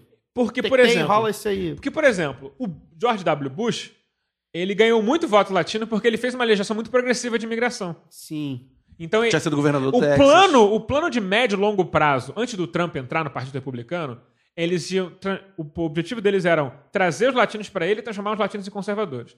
O Trump quebra Bom. isso, porque ele é abertamente racista, ele odeia latino. Ele quer criar um muro, ele quer metralhar latino, ele põe eles em campos de concentração. E daí, o Bernie Sanders, muito habilmente, ele sim tem um voto hum, brutal nos latinos. Papo de 80% dos latinos votam no Bernie Sanders. O Joe Biden tem muito do voto negro, em grande parte porque ele foi vice do Obama. A do Obama, é. Em grande parte porque, o- por causa do Obama. E até uma coisa engraçada, porque quando a chapa foi formada lá do Obama, o, Biden Biden, era pra foi o colocado branco. como vice, como contrapeso conservador branco pra quem tinha nojo de votar num preto. Basicamente, ó, tem um branco por trás. É isso. E hoje ele fica como o cara que é gente boa, igual o Obama, na verdade. Isso, Na verdade, era é o cara, era o tutor. E tem uma questão muito importante sobre o Biden. Ele tem um- uma saúde mental claramente declinante. E ele, tipo assim, Não, gostei do saúde mental, claramente. O declinante. Reagan, Pra chamar o de Reagan maluco. no segundo mandato Pra chamar dava... de Dodói. O Reagan Não, né? no segundo Não. mandato dava sinais de demência, ele não- claro. é, é demência. Ele tem que. Ele, tem, Só que era segundo mandato, tava de final, ele tá dando sinais de, man- de demência, porque, por exemplo. Ele tem 78 também, né? É, Ele é mais 76, novo né? que ele, tem 7,5. Ele é, mais novo que o Bernie, mas ele tá muito zoado. E, o Trump é mais novo que ele, gente. ele, 7-4. ele começa a falar as coisas. Gerontocracia. Cara, tipo assim, ele começa a falar e ele não consegue concluir as frases. É um negócio assim, é assustador. É, é, tipo assim, outro dia ele foi fa- fa- falar uma frase muito tradicional de política americana, que todos os homens são. Homens e mulheres foram criados iguais, pra falar sobre direitos. É, nascem iguais. E aí ele falou, Oh, man and women were created. Ele dá, uma, ele dá aquela pausa assim. E aí ele fala, That thing! Tipo aquilo, foi criado por aquilo, vocês sabem o que eu tô falando, não é mesmo? E continua o assunto e começa a falar de outra coisa. Tipo assim, ele tá claramente zoado da cabeça. E já começou na Fox News hoje. O, o- a- a- os, os caras são mais trampistas. Já começaram a chamar ele de, tipo, de, de- de Joe Demente, assim. Tá. E aí eu queria saber. Então, vamos lá. Só pra terminar os Tá. candidatos. Mesmo que os saíram. A Elizabeth Warren é uma mulher que era republicana até os 50 anos de idade, depois virou uma super progressista. E eu acho que ela saiu da... Me parece que ela saiu não pra apoiar o Bernie, tanto que ela não declarou apoio ao Bernie, mas sim pra sair como vice do Biden. Escreve, escreve, escreve esse espaço. Pra ser o contraponto progressista, né? Para ser o contraponto progressista do Biden. Eu acho que esse é o acordo que ela fez. O Buttigieg e a Klobuchar tinham alguma qua- qualidade de votos. E aí, o que aconteceu? No sábado, antes dessa terça-feira louca que teve agora, que decidiu-se bastante coisa, estados importantes como Califórnia e Texas votaram, entre outros estados do Sul em especial. E aí o, o- dizem, né, não sei como, mas é, é amplamente confirmado na mídia que o Obama botou o piro na mesa, ligou pros caras e falou: desiste agora e apoia o Biden, senão vai dar merda, esse porra desse Bernie vai ganhar. O Obama entrou na, brin- na brincadeira. O Obama entrou no círculo pra garantir o, que o amigo dele Lembrando que nos Estados Unidos, quem foi presidente duas vezes não pode ser candidato nunca mais. Não é que você não pode ter três mandatos. Você não pode ter um terceiro mandato nunca. É, nunca, porque o Roosevelt. é, O Era, um Roosevelt acordo, teve quatro. era um acordo de cavalheiros que o Roosevelt mandou o caralho por causa da guerra, Exatamente. e aí depois o nego botou em lei. É, então o que acontece? O cenário político é o seguinte: hoje, é, o Biden tem uma pequena vantagem em relação ao Sanders, mas o Sanders ele não pode dar mole de não. Ele, ele tem que matar na eleição popular. Porque se não fizer, ninguém fizer um 991, que é o mais provável Que hoje. é o 50% mais um. 50% mais um é o mais provável hoje que ninguém faça. A chance é isso, 50 60% de chance Aí você é igual aí vira eleição de papa. Você vai tendo sucessivas votações até que alguém chegue em 50% mais Exatamente. Vira eleição de papa. E, tipo assim, por exemplo, os caras que têm alguns. Primeiro começa com os, os delegados de quem já desistiu. E essas pessoas falam: ah, eu dou meus delegados para Fulano, eu dou meus delegados para Ciclano. E aí, se ninguém chegar a 991, entram os superdelegados. Que são basicamente. Que é o Conselho Benemérito do Vasco. É, o Conselho Benemérito do Vasco. É, sei lá. É, Os velhinhos, ex-governador, é, não a sei da turma, é a turma do amendoim, lá do, do Palmeiras, para quem faz outra referência aí. Os cofistas do Os Palmeiras. cofistas do Palmeiras. E eles falam assim, é, galera que, tipo assim, exatamente, teve alguma As relevância. raposas felpudas da Gávea. É, é como se o Sarney e o ACM decidissem quem é o candidato. É isso. E aí, chegando nisso, aí O CM decide. na mesa branca. Só que é o seguinte, essas pessoas. a ACM tá mais vivo que o Sarney. O. essas pessoas, elas vão com certeza apoiar o Biden. Então, se o Bernie não mata na urna, ele não consegue se, colocar. Se ele ganha por uma pequena vantagem, ele não consegue se colocar. Ele tem que limpar o chão com o cara. E isso parece um tanto improvável, porque parece que que eles vão meio que dividir os votos até o final, vai ficar mais ou menos 50-50 até o final. Então parece um tanto quanto improvável que o Bernie vá conseguir a eleição, Ah. mas ele vai ficar ali. Detalhe que as convenções nos Estados Unidos são shows midiáticos para lançar as candidaturas. Sim. A última convenção do Partido Democrata com disputa real, que teve mais de uma votação, foi de 1952. Então temos aí quase 70 anos sem uma disputa real e que pode acontecer esse ano. E a impressão que se tem nos Estados Unidos é que, de fato, o Sanders é um socialista, é, de fato, ele é radical. Então, para a política deles, ele é muito radical. Tá. Especialmente, eu diria que durante a eleição, ele, ele mostrou posições, e a gente pode puxar para o Brasil, de política externa, que é o que principal. O trabalho do presidente dos Estados Unidos, diferente do nosso, que ele tem muito mais poder que o presidente do Brasil, relativamente, é, do poder da caneta individual, é a política externa.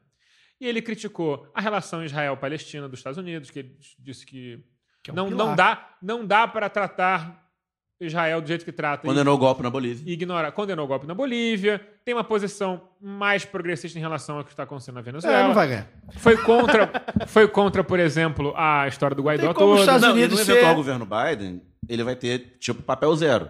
Porque é muito tradicional de os candidatos que vão tendo papel eh, relevante nas primárias e vão perdendo, vão, E são absorvidos é. ou vira vice. É, por exemplo, ou a Hillary, a Exatamente. Hillary, que perdeu pro Obama em 2008, virou secretário de Estado dele Sim, e criou vai- uma guerra na Líbia, de, de brinde. Ah, o, Vai se o. Obama ganhou da Hillary na- no número de delegados, assim, por 16 delegados, 26. Foi, foi uma foi margem coisa- estreitíssima. Foi pouco. Ela não quis a posição de vice, foi oferecida, mas ela virou secretária de Estado, que é um cargo importantíssimo, porque é quem toca a política externa. Quem toca a guerra, que é o que os Estados Unidos faz demais. Agora imagina o Sanders, que é um cara que critica a questão do Israel Tocando secretaria de que Estado. tem uma posição progressista sobre a Venezuela, que critica o golpe na Bolívia, sendo secretário de Estado do vice do Obama. É, sem chance. Não tem condição. Já era.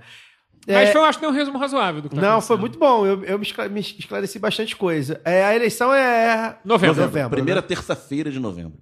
É, Aliás, é é o muito bom. Terça-feira que não é feriado também. É, não é feriado. E horário é, lá comercial. voto As é, não é urnas- obrigatório. as- lembrar não, isso. mas as urnas ficam em lugares super Tem inconvenientes. gente que vota antes, tem estado que vota Tem estado que antes. vota antes. É, tipo, Tem estados que, tipo assim, por exemplo, Texas é um estado muito clássico É a maior disso. democracia do mundo. É quase impossível você votar, porque, tipo, tem, sei lá, lugares longe. Teve a história do Bush, né? Que uh, os votos do Bush. Esse foi na Flórida. Na Flórida. Mas é, tipo, é longe de votar. Em 2018 eu E é tava uma no- fila do caralho. Eu tava nos Estados Unidos no, na semana da. Congresso. Não, das midterms. Que é, é eleição, vai ter eleição pro Congresso de novo. Eleição lá de de dois dois prefeito anos. deles. Tá. Não, de dois em Só dois que anos. vota pra deputado também. É, eu tava lá. Aí eu lembro que lá é distrital puro, né? Que é um sistema estúpido. Exatamente. Aí não, mas aí tem os defensores do distrital que falam, não, porque aí o, o deputado fica mais conectado com a sua comunidade, né? Porque ele fica mais próximo, você sabe quem é o seu deputado. Aí tá, eu tava na Flórida, Jacksonville, que é uma cidade grande da Flórida, no dia da eleição. Cheguei lá, prima da minha mulher mora lá, e o, tem um marido americano. Aí eu perguntei pra ele, e aí? E a eleição? Ah, não vou votar não. Acho porque eu só voto pra presidente. Ah, porque, ah, porque é um bando de ladrão também, então o democrata, o republicano não faz diferença, dá no mesmo. Caralho. E, Mas quem é o deputado aqui? Não sei.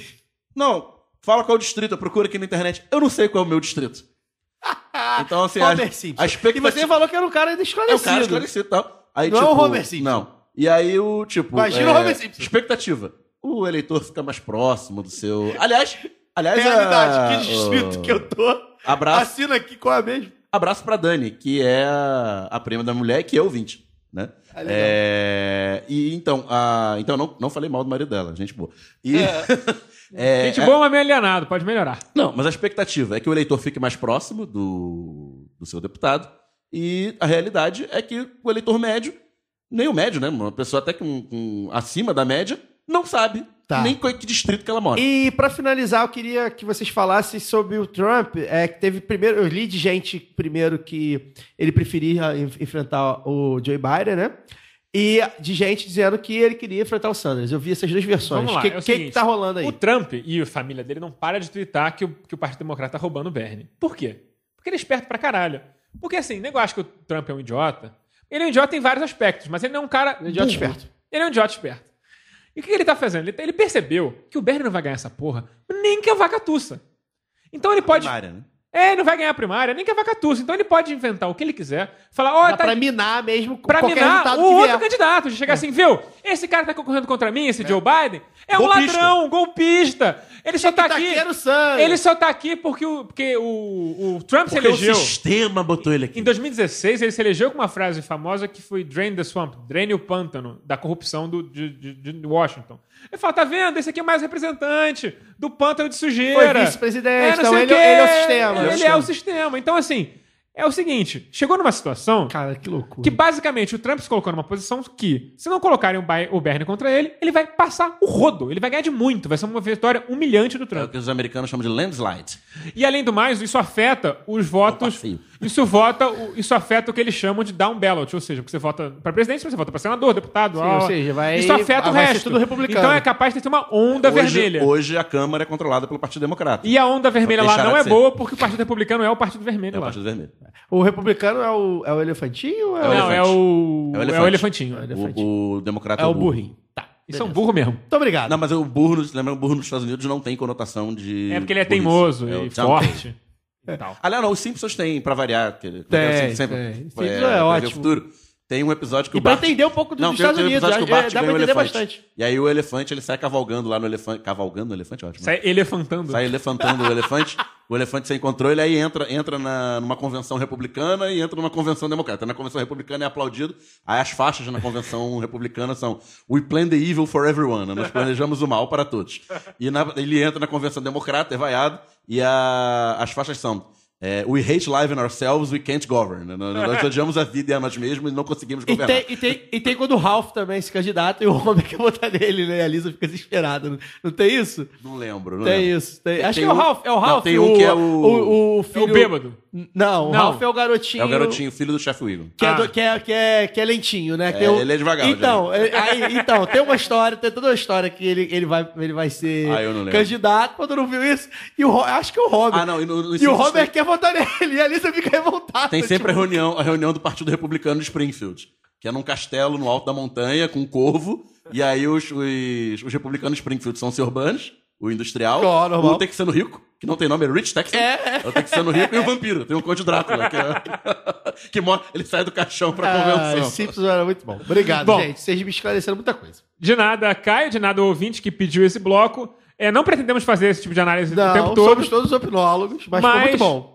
Não, É- foi um resumo bom. Quem quiser saber mais, xadrez verbal. É, Enfim. tem, tem fontes melhores que a gente, mas foi o que deu. É, foi Então, ótimo. Tem aquele site estatístico do política americana, o 538. 538. 538.com, que é muito bom. É 538 é o número de delegados da eleição geral. Por isso que é o nome, é o nome do site. Eles são muito bons em pesquisa, porque eles fazem meio que um catadão de todas as pesquisas e, enfim, é, vale a pena dar uma olhada se você tiver... Eles erraram na eleição do Trump, mas todo mundo errou, então tá tranquilo. Não, não, eles acertaram da Hillary. Acertaram? Acertaram. Foi o único que acertou. Vamos passar para os tempos da Guanabara. Quero um bate-papo na esquina. Eu antigo com crianças na calçada, brincando sem perigo, sem metrô e sem frescão. Ontem no amanhã. Passado o carnaval, as notícias sobre as eleições municipais começaram a pulular na imprensa. Aqui no Rio, segundo o jornal O Dia, Freixo e Benedita da Silva acertaram a formação da chapa com a petista de vice na terceira tentativa seguida do deputado federal pessoalista. É bom lembrar que existem duas dissidências internas do PSOL, talvez eles exi- exijam fazer primárias, né? Primárias do pessoal. Primárias do PSOL entre Davi Miranda, Super terça. E Renato Silva. Renato Cinco e Marcelo Freixo. Já, de acordo com a revista Veja, pastor e deputado federal Otônio de Paulo, do PSC, que é partido do Witzel, será o abençoado é por brigado com o Bolsonaro, Vamos chegar lá. porque vai vir com Hélio Negão de vice. Se foi abençoado pelo Bolsonaro e tá no partido do Witzel, ou você tá brigado com o Witzel, ou você tá arrumando uma briga com ele. No PSDB, Bebiano, também brigado com o Bolsonaro, convenceu Dória e será candidato meses depois do partido anunciar Mariana Ribas como pré-candidata. Coitada, tomou uma rasteira. Mariana Ribas, quem? É, é isso. Exatamente. Isso. Bebi- Economista, eu acho. O ex-deputado petista Biscaia e o ex-ministro de Saúde Temporão podem ser opção no PSB, caso o partido não faça parte da chapa do PDT, que deverá lançar a deputada estadual e ex-delegada Marta Rocha, com quem o Davi Miranda quer fazer chapa.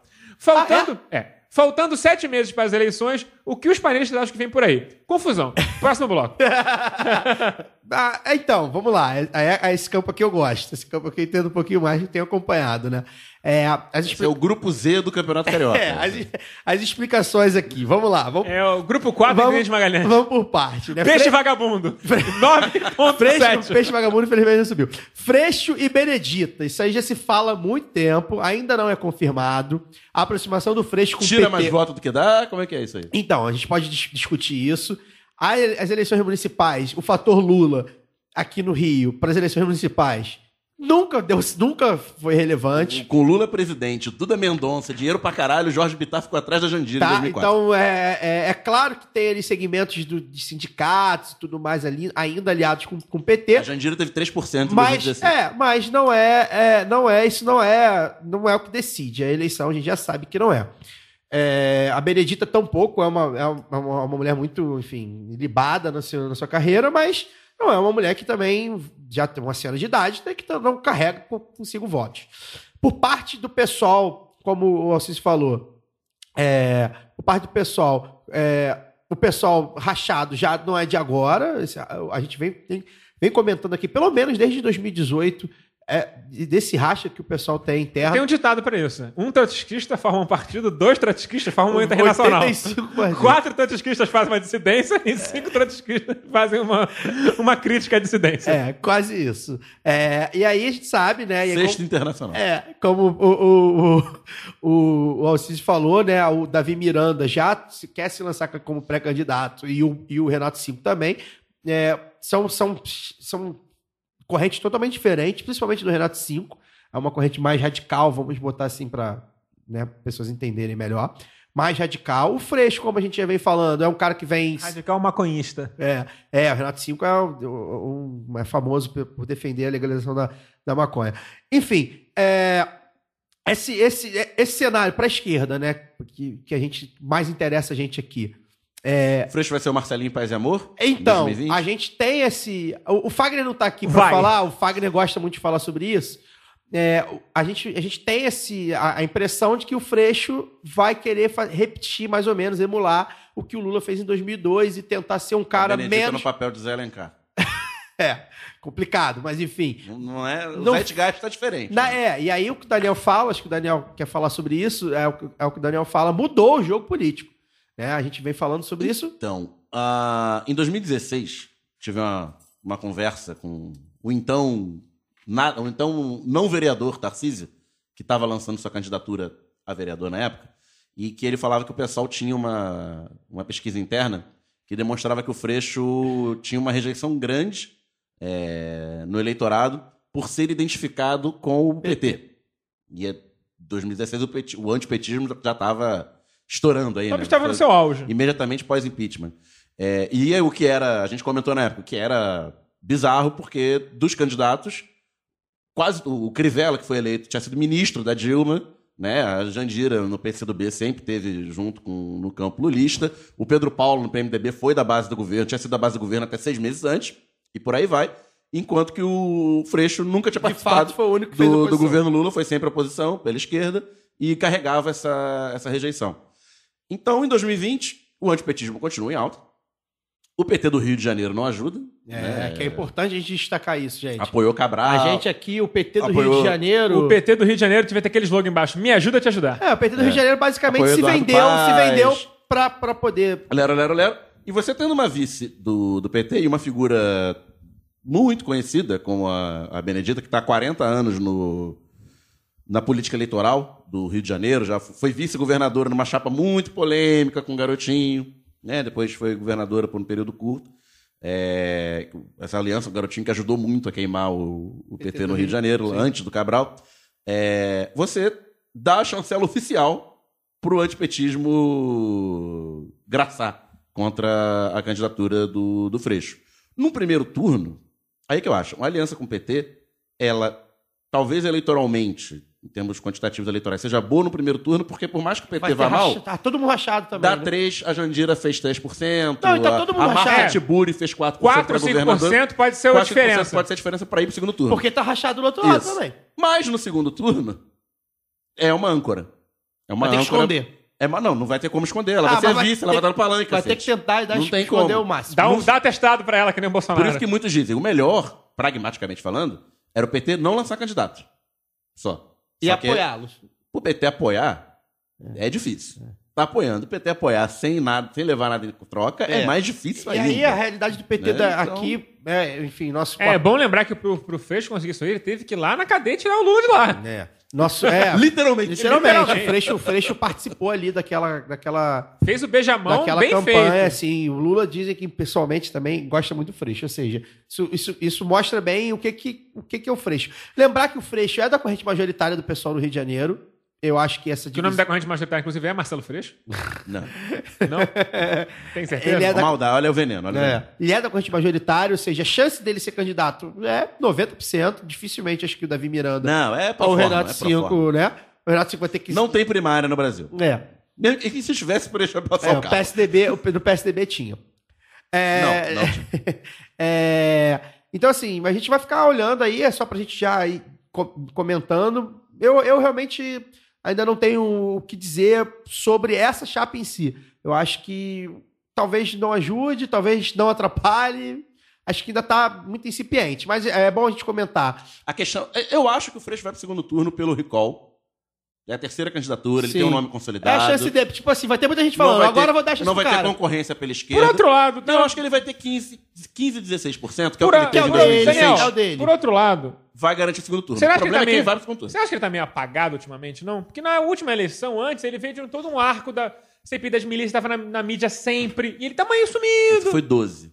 Então, mas ele não sei. Ele tá meio sumido, acho meio que não, acho acho que que não. Isso é a percepção da tua bolha. Eu acho que o Freixo ainda é uma figura, enquanto, Pô, inclusive, é um quando cara- deputado federal. Mesmo nas redes é um cara que posta pouco, Não, mas aparece ele tá pouco, muito acho mais- que não, não, que trabalha muito bem em rede social. O segundo turno de 2016 Acho que ele fez ele ser muito. conhecido fora da bolha. Não, ele virou deputado E- federal. Não, né? e ele vai carregar essa, esse recall. É. Então ele não precisa de 30, 40% para o segundo turno. Numa eleição que vai ser tão fragmentada quanto o 16, Se eu não acho que- mais, se não mais, os 15, 16% que ele fez em, A não em, ser- em 16, 18%, eu acho, leva para o segundo turno. A não ser que o Eduardo Paz consiga maximizar a imagem que ele tem, porque a imagem que o Eduardo Mas Paz tem, tá tem. queimado também. Não, não. Olha só, tem, o- vamos lá. Aquele, o, o tal, Classe os- média moralista. Dos terços, né? Os tais dos, dos terços.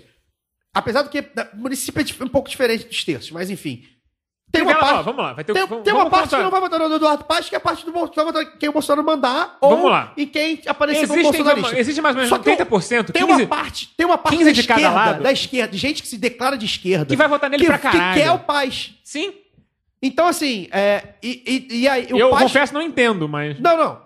Isso aí, eu, eu acho que a política municipal é uma política de zeladoria, de a galera não, liga. Tem gente que, sei lá, vai ter gente que, porra, se diz de esquerda, você sempre votou na esquerda, cara, e vai falar assim, ah, o Paz. Agora, vamos ver como é que o Paz, a gente, a gente inclusive mede isso para o nosso ouvinte. Agora, então vamos ver como é que o Paz também vai se apresentar. Né, o Paz, o Paz está no DEM, vai- aparentemente vai continuar no DEM. Abriu agora que acaba O limite. é, o limite.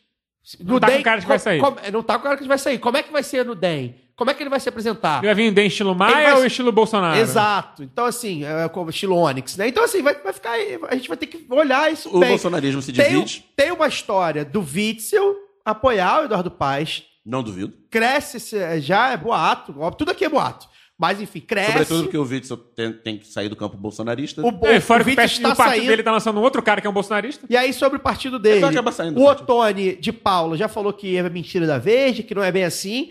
Mas tinha um flyer, é bom lembrar. Era um flyer que a, a Veja deu. horroroso, mas era. É, bem Eu- estilo Se era horroroso, provavelmente era verdadeiro. Bem estilo bolsonarista. A tendência, eu acho que o Bolsonaro não vai se meter, mas é bom lembrar também que o Mas PSL... o campo dele vai se dividir. O campo dele já está dividido. O PSL quer lançar o Rodrigo Amorim. É, um- é um das, é uma das possibilidades mais concretas. Eu acho que o Rodrigo Amorim é quase certo que venha como prefeito do PSL. O PSL que está dividido, que tem a galera do Aliança, da Aliança que não vai sair. Ou seja, o partido do Bolsonaro hoje já, Vai ter que ter um partido é de certo aluguel que aí. não vai pra- sair, é certo. Não, mas aí você pode lançar candidatos por um partido de aluguel. Certo não, né? Vamos Mas lá, eu acho que isso, dif- 95%. isso dificulta muito a transferência de votos. Sim.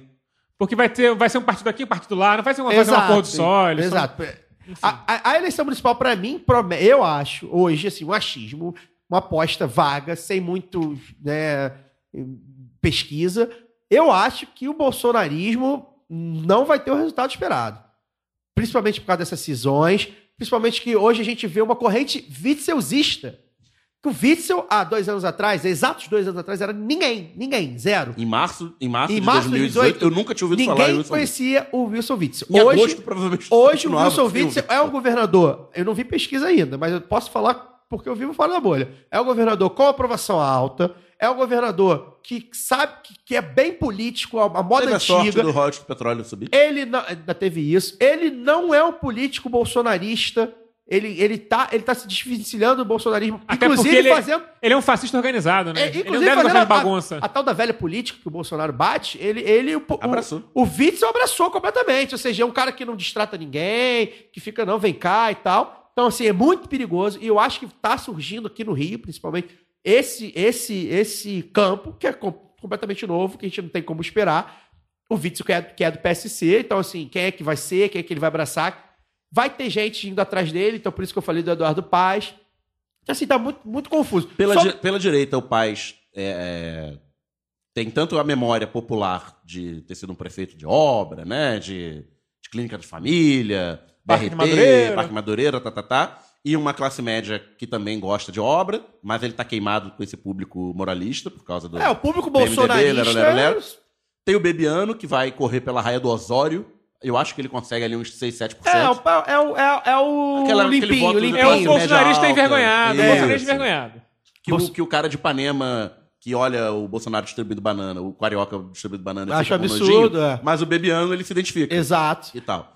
E ainda tem o Fred Luiz, Pelo do Partido Novo, que- ex-executivo do Flamengo. Ah, é bom lembrar que eu acho que o Fred Cara, Luz Fred é, um- Luz parece um personagem do BBB, é né, uma cara? figura ele tem o carisma de uma porta, apagada, por, entretanto, o Partido Novo é, É, um partido tem um que tem deputado fiel. e que tem vereador que já tá governando Minas Gerais. Vai sa- e dinheiro, né, principalmente. Então, assim, vai saber também o que, que vem. Consegue os seus 4, 5%. Pode ser que consiga seus 2, 3, 4% ali. Enfim. Qualquer Tem- percentual fazer aí, diferença. e aí tem Eduardo Bandeira de Mello, que também já se lançou pelo Rede, que também eu acho que Ainda esse tem a rede? tem a Rede. Existe. E eu acho que também. Ainda tem Eduardo Bandeira de Mello, né?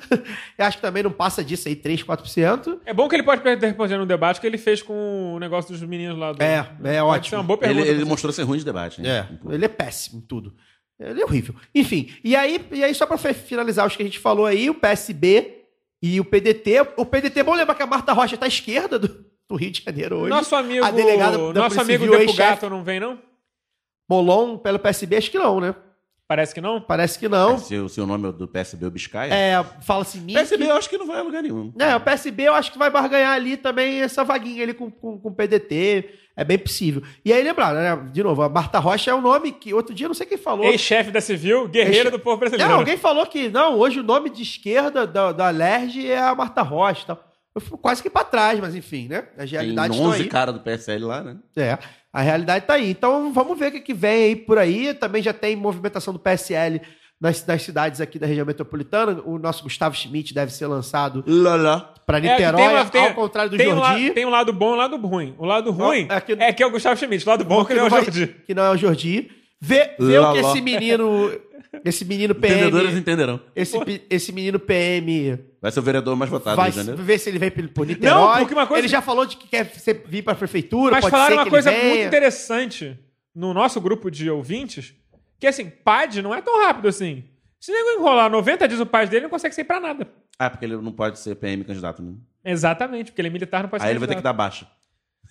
É. a pedido. É, ele vai ter Ele vai que falar que está sendo ameaçado e vai dar baixa a pedido. É, Ah. mas eu não duvido que, que dê, não. Tem um respaldo. É bom lembrar que não, esses caras não são lobo solitário, tem o MBL por trás. Sim, mas você percebe como isso pode afetar Sim, a claro, candidatura vai ter dele? que mudar ali a, a, a- a marcha que ele vai. Aí vai ser o cara que fugiu da PM. É. Não fica igual o cara que foi expulso da PM porque Sim, lutou não, contra a corrupção fica, do, a- a do, fica. de um policial reformado. É, só que esse cara que a gente tá falando aí, enfim. Tá Refor- sofrendo- reforçando o nosso, A gente já falou sobre ele algumas nossos vezes. votos de Solidariedade. solidariedade ao Luiz Pereira, que está sendo atacado covardemente. Sim. Espero, Ouça o programa com o Ibis Pereira. espero Excelente. que esse vagabundo tenha que pagar até as calças pro Ibis na justiça. Tomara.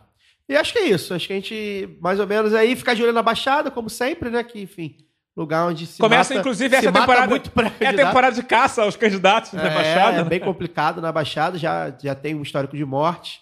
E é um lugar onde, tipo, ideologia passa longe, meu amigo. Não tem ali, não tem direito. Mas não tem... dizem que a é, um- Rose- tem um lugar que não tem direito e não tem esquerda é ali. Mas parece que a Rose vem pra, no pessoal para prefeita de Caxias, né? Tomara, e tomara que ela Excelente tenha disposição física e mental pra tanto. Pois é. Enfim, fizemos esse apanhadão. O apanhadão vai voltar, obviamente, muitas vezes ainda até as eleições. Sabe se o Glauber vai sair em Friburgo? Não sabemos, podemos perguntar. Vamos trazer ele aqui. Vamos trazer Vamos ele passar pra para Sara. Mandar e depois a gente pergunta isso pra ele.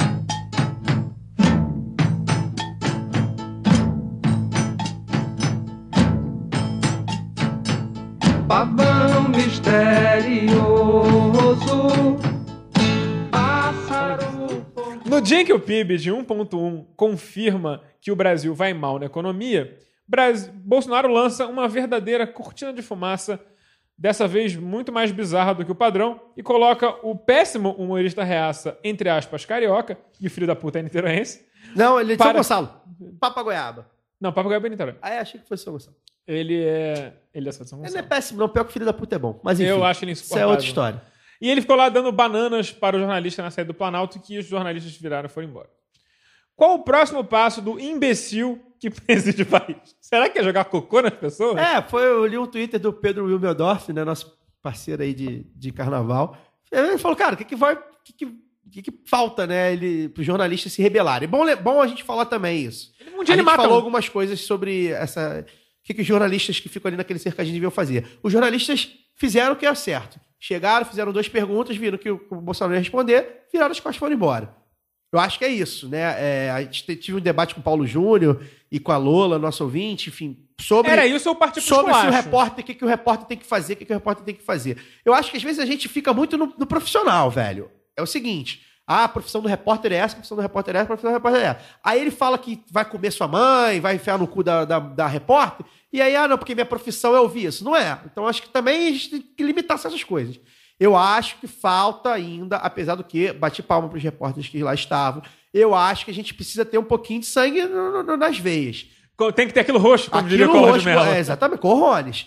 Eu acho que falta os repórteres que são confrontados pelo. Porque ele. Ah, porque informação. Não é informação. Se ele fala que comeu a mãe de fulano, que, que fulano é viado, isso não, isso não é informação. Isso não é pauta. Isso é ofensa. Isso é, não, inclusive aceitar ser pautado pela barbaridade. Exatamente. Então, assim, o repórter, eu sei que é difícil. Eu não, não tô aqui para julgar, porque, enfim, precisa. a- a- o veículo não, não dá um respaldo por trás, né? A gente sabe que os veículos, majoritariamente, dão esse apoio silencioso às medidas econômicas do Bolsonaro, mas o repórter tá ali, ele precisa ter sangue, sangue, sangue quente, às vezes. É óbvio que tá ali a profissão. É o Bolsonaro. Não é a primeira, ah, aconteceu uma vez, duas ou três. Recorrente. Então, assim, acho que dessa vez eles fizeram certo, viraram as costas. Pre- Presidente PIB, presidente PIB, não, não vai responder, então tá bom, um abraço. Acho que é isso. A gente não pode se sujeitar. Aí, e aí cabe a, a- a- o Rubem Berta, nosso parceiro, falou uma coisa que é verdade. Cabe a nós consumirmos conteúdos também e cobrar conteúdos da imprensa. Não só da. A gente vai precisar da, da, da mídia hegemônica. Da mídia hegemônica também, da mídia alternativa. Que sejam fora do factual, ou seja, ah, porque botou o carioca lá, ah, porque ele falou isso. Cara, a gente precisa. Corre atrás de quem tá pagando esse filho da puta. Corre atrás de. É, exatamente. Vamos lá, vamos, vamos buscar. Depois ele manteve o personagem no, na tela da Record. Exato. Num jornal da Record. Não, acho que foi o lançamento de alguma coisa da Record. Não, então, Com ah, o personagem. É, com o Sim, personagem. é um esquema da Record isso. É, é, a Record Tá na cara. acabou de contratar ele. Tá A na Record cara que é coisa da Record, A né? Record acabou de contratá-lo, o Carioca. Então, assim, é.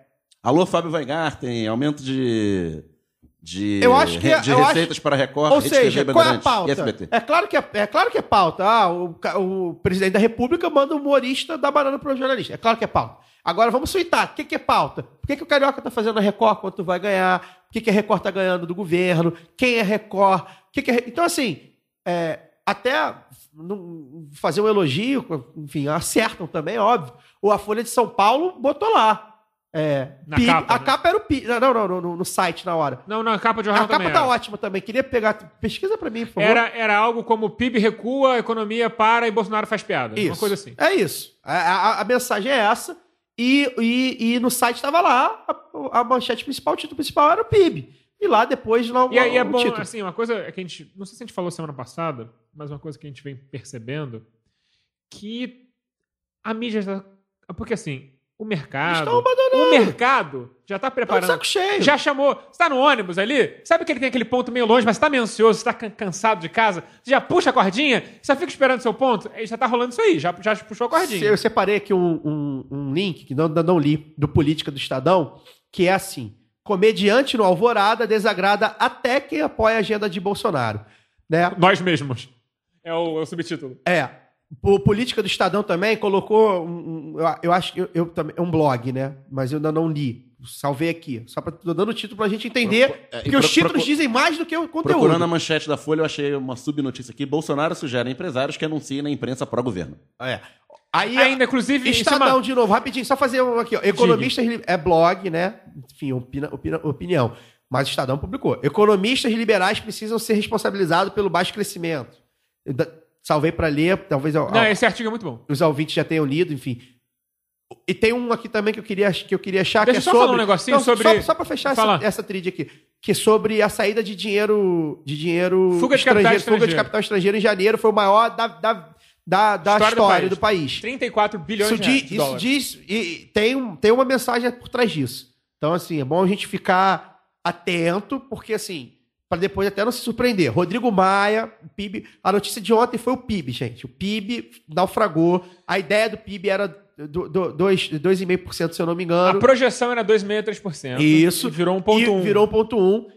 E aí o, o Rodrigo Maia sai e diz, e aí eu vou passar a palavra para o Daniel, porque enfim é o economista da mesa, sobre é, o investimento só do setor privado, né? Ou seja, como se só o, o- como se o setor público precisasse investir. Não, é, vamos, vamos voltar. Foi 1,1 com 80 bilhões de FGTS, com venda do pré-sal a rodo, vendeu o lote do pré-sal pra caralho, com várias privatizações de vários setores da Petrobras, venderam para uma BR distribuidora. E Um mesmo assim, que eles estão. mesmo assim, cresceu só 1,1. Lembrando que a população cresceu 0,8, foi basicamente crescimento zero. Daniel, E agora a moda é dizer que o PIB privado está subindo muito. é isso que eu queria mais de chegar. 3%. E que é bom O porque que é o PIB governo- privado e por que ele não existe? E o... pois é. O que é e o que não é. Separando em dispêndio, né? Que, o que que é o PIB? O PIB é a soma de tudo que se gasta no, no país. Então é a renda total, porque tudo que é gasto por alguém é renda de para outro. Então a- essa divisão que eles fizeram aí de PIB privado e PIB do governo é o dispêndio privado e o dispêndio estatal.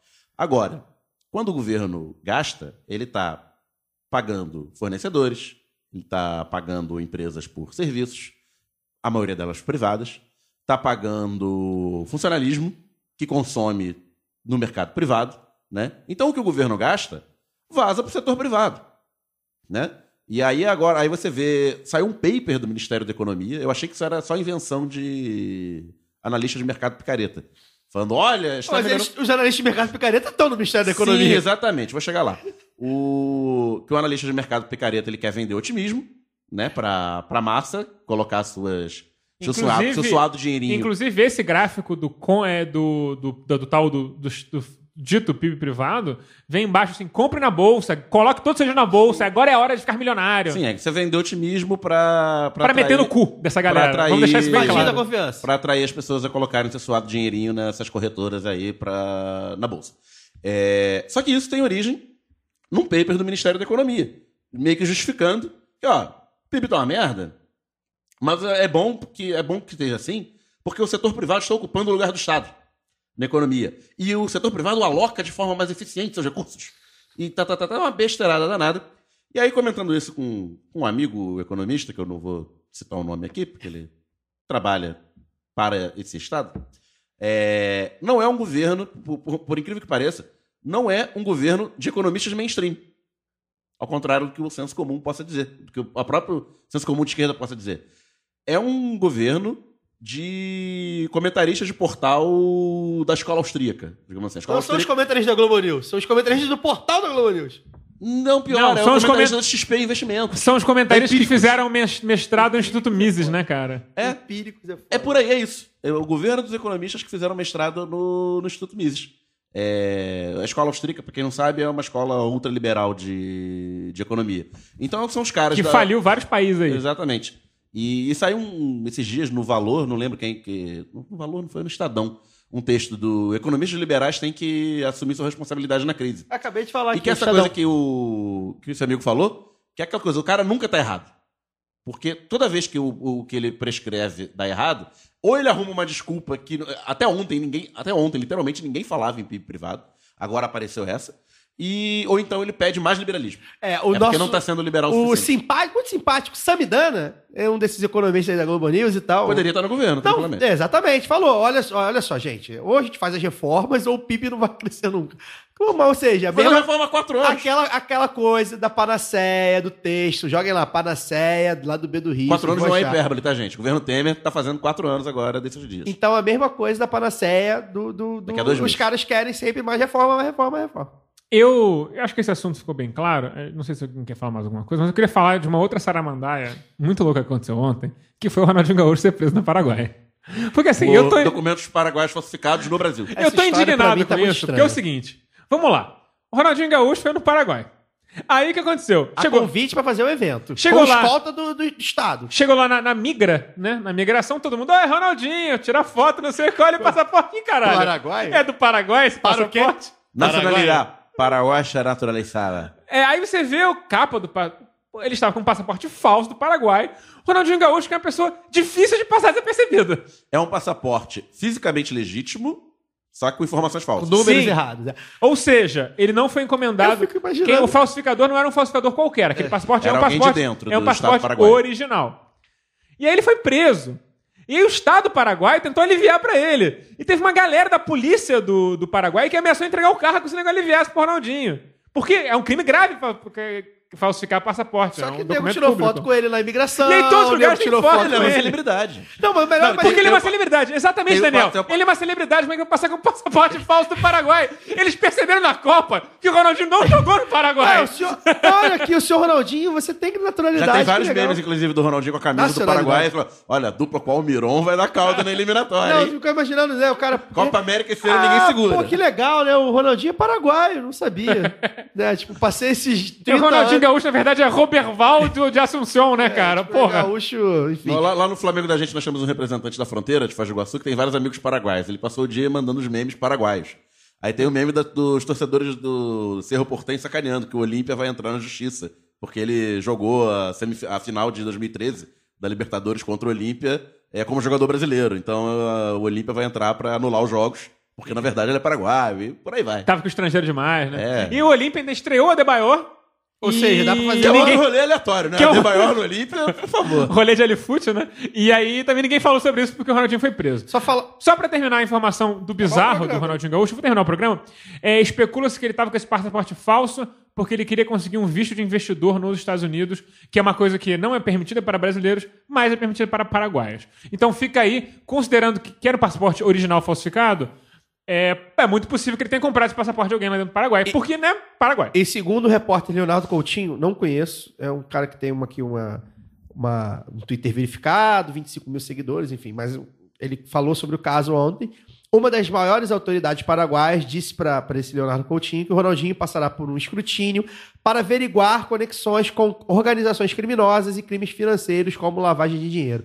Bom lembrar que o Ronaldinho Gaúcho é um milionário, né? É bom Então, lembrar que ele é milionário, é, é mesmo, Agenciado pelo Assis. agenciado pelo Que é o Assis, irmão dele, Roberto Assis. ladrão de camisas. É, e tem uma coisa importante: ele é representante do governo de turismo. Bom, E ele não pode sair do Brasil Ele porque ele está com o com o passaporte, passaporte preso, retido. porque ele está cheio de multa de E ambiental. lembrar isso tudo que, o, e- que pra entrar no Paraguai não precisa de passaporte também. É, sim. É. Ele podia ter entrado com a RG. Também tem isso aí. Deve estar E vencido. como diz o meu amigo Humberto de Senha, o... ele falou hoje isso, o Ronaldinho Gaúcho é o Michael Jackson do- dos gramados, né? Aquele cara que vive na bolha, É, faz- alheio. E aí, aí, Mas espero fazem- que não seja Fazem um- literalmente é, Michael Jackson. Fazem um monte de gramados. merda por ele, no nome dele. E aí ele tá falaram, aí- e aí cara. o Ronaldinho é tão aleatório que ele é um cara que. Ele acho que deve ser o único cara que consegue, consegue ser preso na fron- no fluxo contrário da fronteira. Se é bobeira, ele tá preso com um cigarro. Pra com gente. gift. Aí, pra finalizar, o, o advogado disse que o Ronaldinho pegou lá, achou que fosse uma cortesia do. Eles Toma dão- aqui, você eu achei agora que é- fosse do- Passaporte. De Toma aqui. presente. É, É enfim, isso. É isso. Então, esse é o, o Brasil é isso, cara. Aliás, eu entrei pra procurar notícias sobre isso, entrei no site do ABC Color, que é o principal jornal paraguaio, e os comentaristas de portal do Paraguai estão descendo, cara, tá vendo? Fala que o Paraguai falsifica coisa, mas os brasileiros também são foda. Ah lá, é nesse nível os comentários. assim. É bom lembrar que existe uma grande animosidade no Paraguai em relação aos brasiguaios, enfim. Sim. Isso é um assunto que nunca vai ser tratado aqui, mas que vale a pena pesquisar. brasileiros ficam vindo pra cá pra bagunçar. É, e- o- inclusive, não é tão tão errado. O PCC, Não, não certo. o PCC meio que manda no Paraguai hoje em dia. Inclusive, vai que o Ronaldinho tem ligação com o PCC. Tandam. Fica aí uma possibilidade. Eu não vou falar nada porque eu tenho processinho. Não, é uma possibilidade. Eu não tô acusando Se ninguém. ele é advogado, ele se vira. É. Mas eu não sou. Cara, ele tá preso, ele não vai ouvir isso. Esse foi mais um Lado B do Rio. Lembrando que estamos em todas as redes sociais como Lado B do Rio, exceto o Instagram, que o maldito do Lado B do Rio ainda não perdeu sua conta. Estamos como Lado B do RJ, estamos tentando. É, acesse nosso site, ladobedorio.com.br, se você quiser saber nossos textinhos que estão sendo aí produzidos, que ninguém produziu nada essa semana, tá feio, mas a gente tem que fazer essa denúncia. Segunda-feira tem o Lado B Notícias, que eu estou procurando uma pauta aí interessante, talvez seja sobre o velho da van, inclusive. Sobre o Ronaldinho Gaúcho. Do Ronaldinho Gaúcho, é, já, já acho que já, já, Já deu, não tem mais. já deu. E Só se segunda- aparecer fotos novas aí. e segunda-feira tem outra coisa interessante estreando na Central 3, que é o meu podcast de comédia, o Piores Crimes do Mundo. Já o feed já tá lá no ar, se você quiser assinar. E confira, tá divertido. Eu É, ouvi eh, uma prévia é, exótico. Beleza exótica. Cara, Que nem eu, eu sou uma beleza vocês estão criando, Beleza vocês estão criando monstro. Né? Alô, Central 3. Vocês ficam na Liberdade Palcise, o próximo vai ser de fanfic eróticas, hein? Próxima eróticas de vítima políticos pode ser famosos. você. É. Famoso, gente famosa, fanfic erótica e gente famosa. Não duvide que já tem, já tem inclusive, material. Caio, boa noite. Bem, agradecer ao, a convidada, né, que, que mandou o nosso áudio, que ela não está aqui. Eu olhei aqui pro lado, mas não está aqui. Tra tentar Ninguém trazer. viu você olhou pro lado, que é rádio. tentar trazê-la, mas o Alcísio viu. Tentar trazê-la é, pessoalmente, né? Porque, enfim, tem bastante assunto e isso é um assunto recorrente para nós.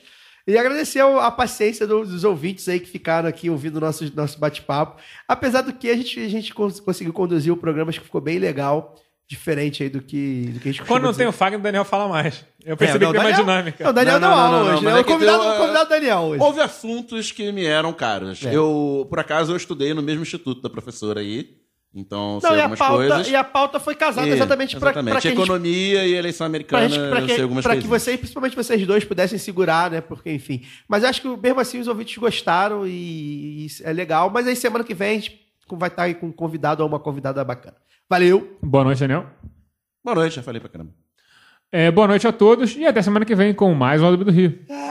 De lá da lua cheia, São Jorge assiste calado. E sabe do universo, nada é casual. O dragão da ganância em nós deve ser domado. Só um povo unido e guerreiro desfaz esse mal. Ai de quem desvia dinheiro público. Ai de quem só governa em causa própria, que jogo sujo. Ai de quem tira o sustento de nossos pais. É tanta maldade junta, mas isso tem que acabar. Acabar, vai se ver com ele. Cavaleiro Jorge na curva da estrada vai se ver com ele. A mão do destino é a mais afiada, vai se ver com ele. A lei do retorno é escudo ou espada, vai se ver com ele. Jorge, sua lança não falha, não tarda. Eu, eu, eu,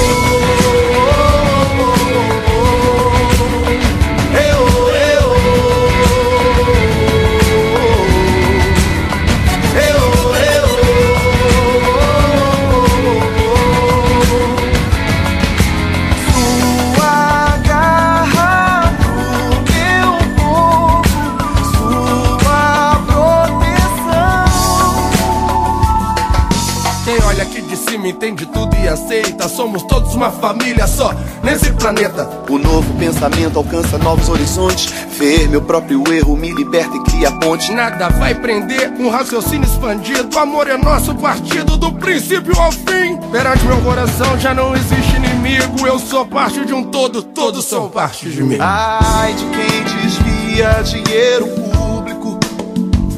Ai de quem só governa em causa própria, que jogo sujo. De quem lesa escolas e hospitais. É tanta maldade junta, mas isso tem que acabar. Isso tem que acabar. E vai se ver com ele. Cavaleiro Jorge na curva da estrada vai se ver com ele. A mão do destino é a Além do retorno, é escudo, é espada, vai se ver com ele. Jorge, sua lança não falha, não tarda eu. eu.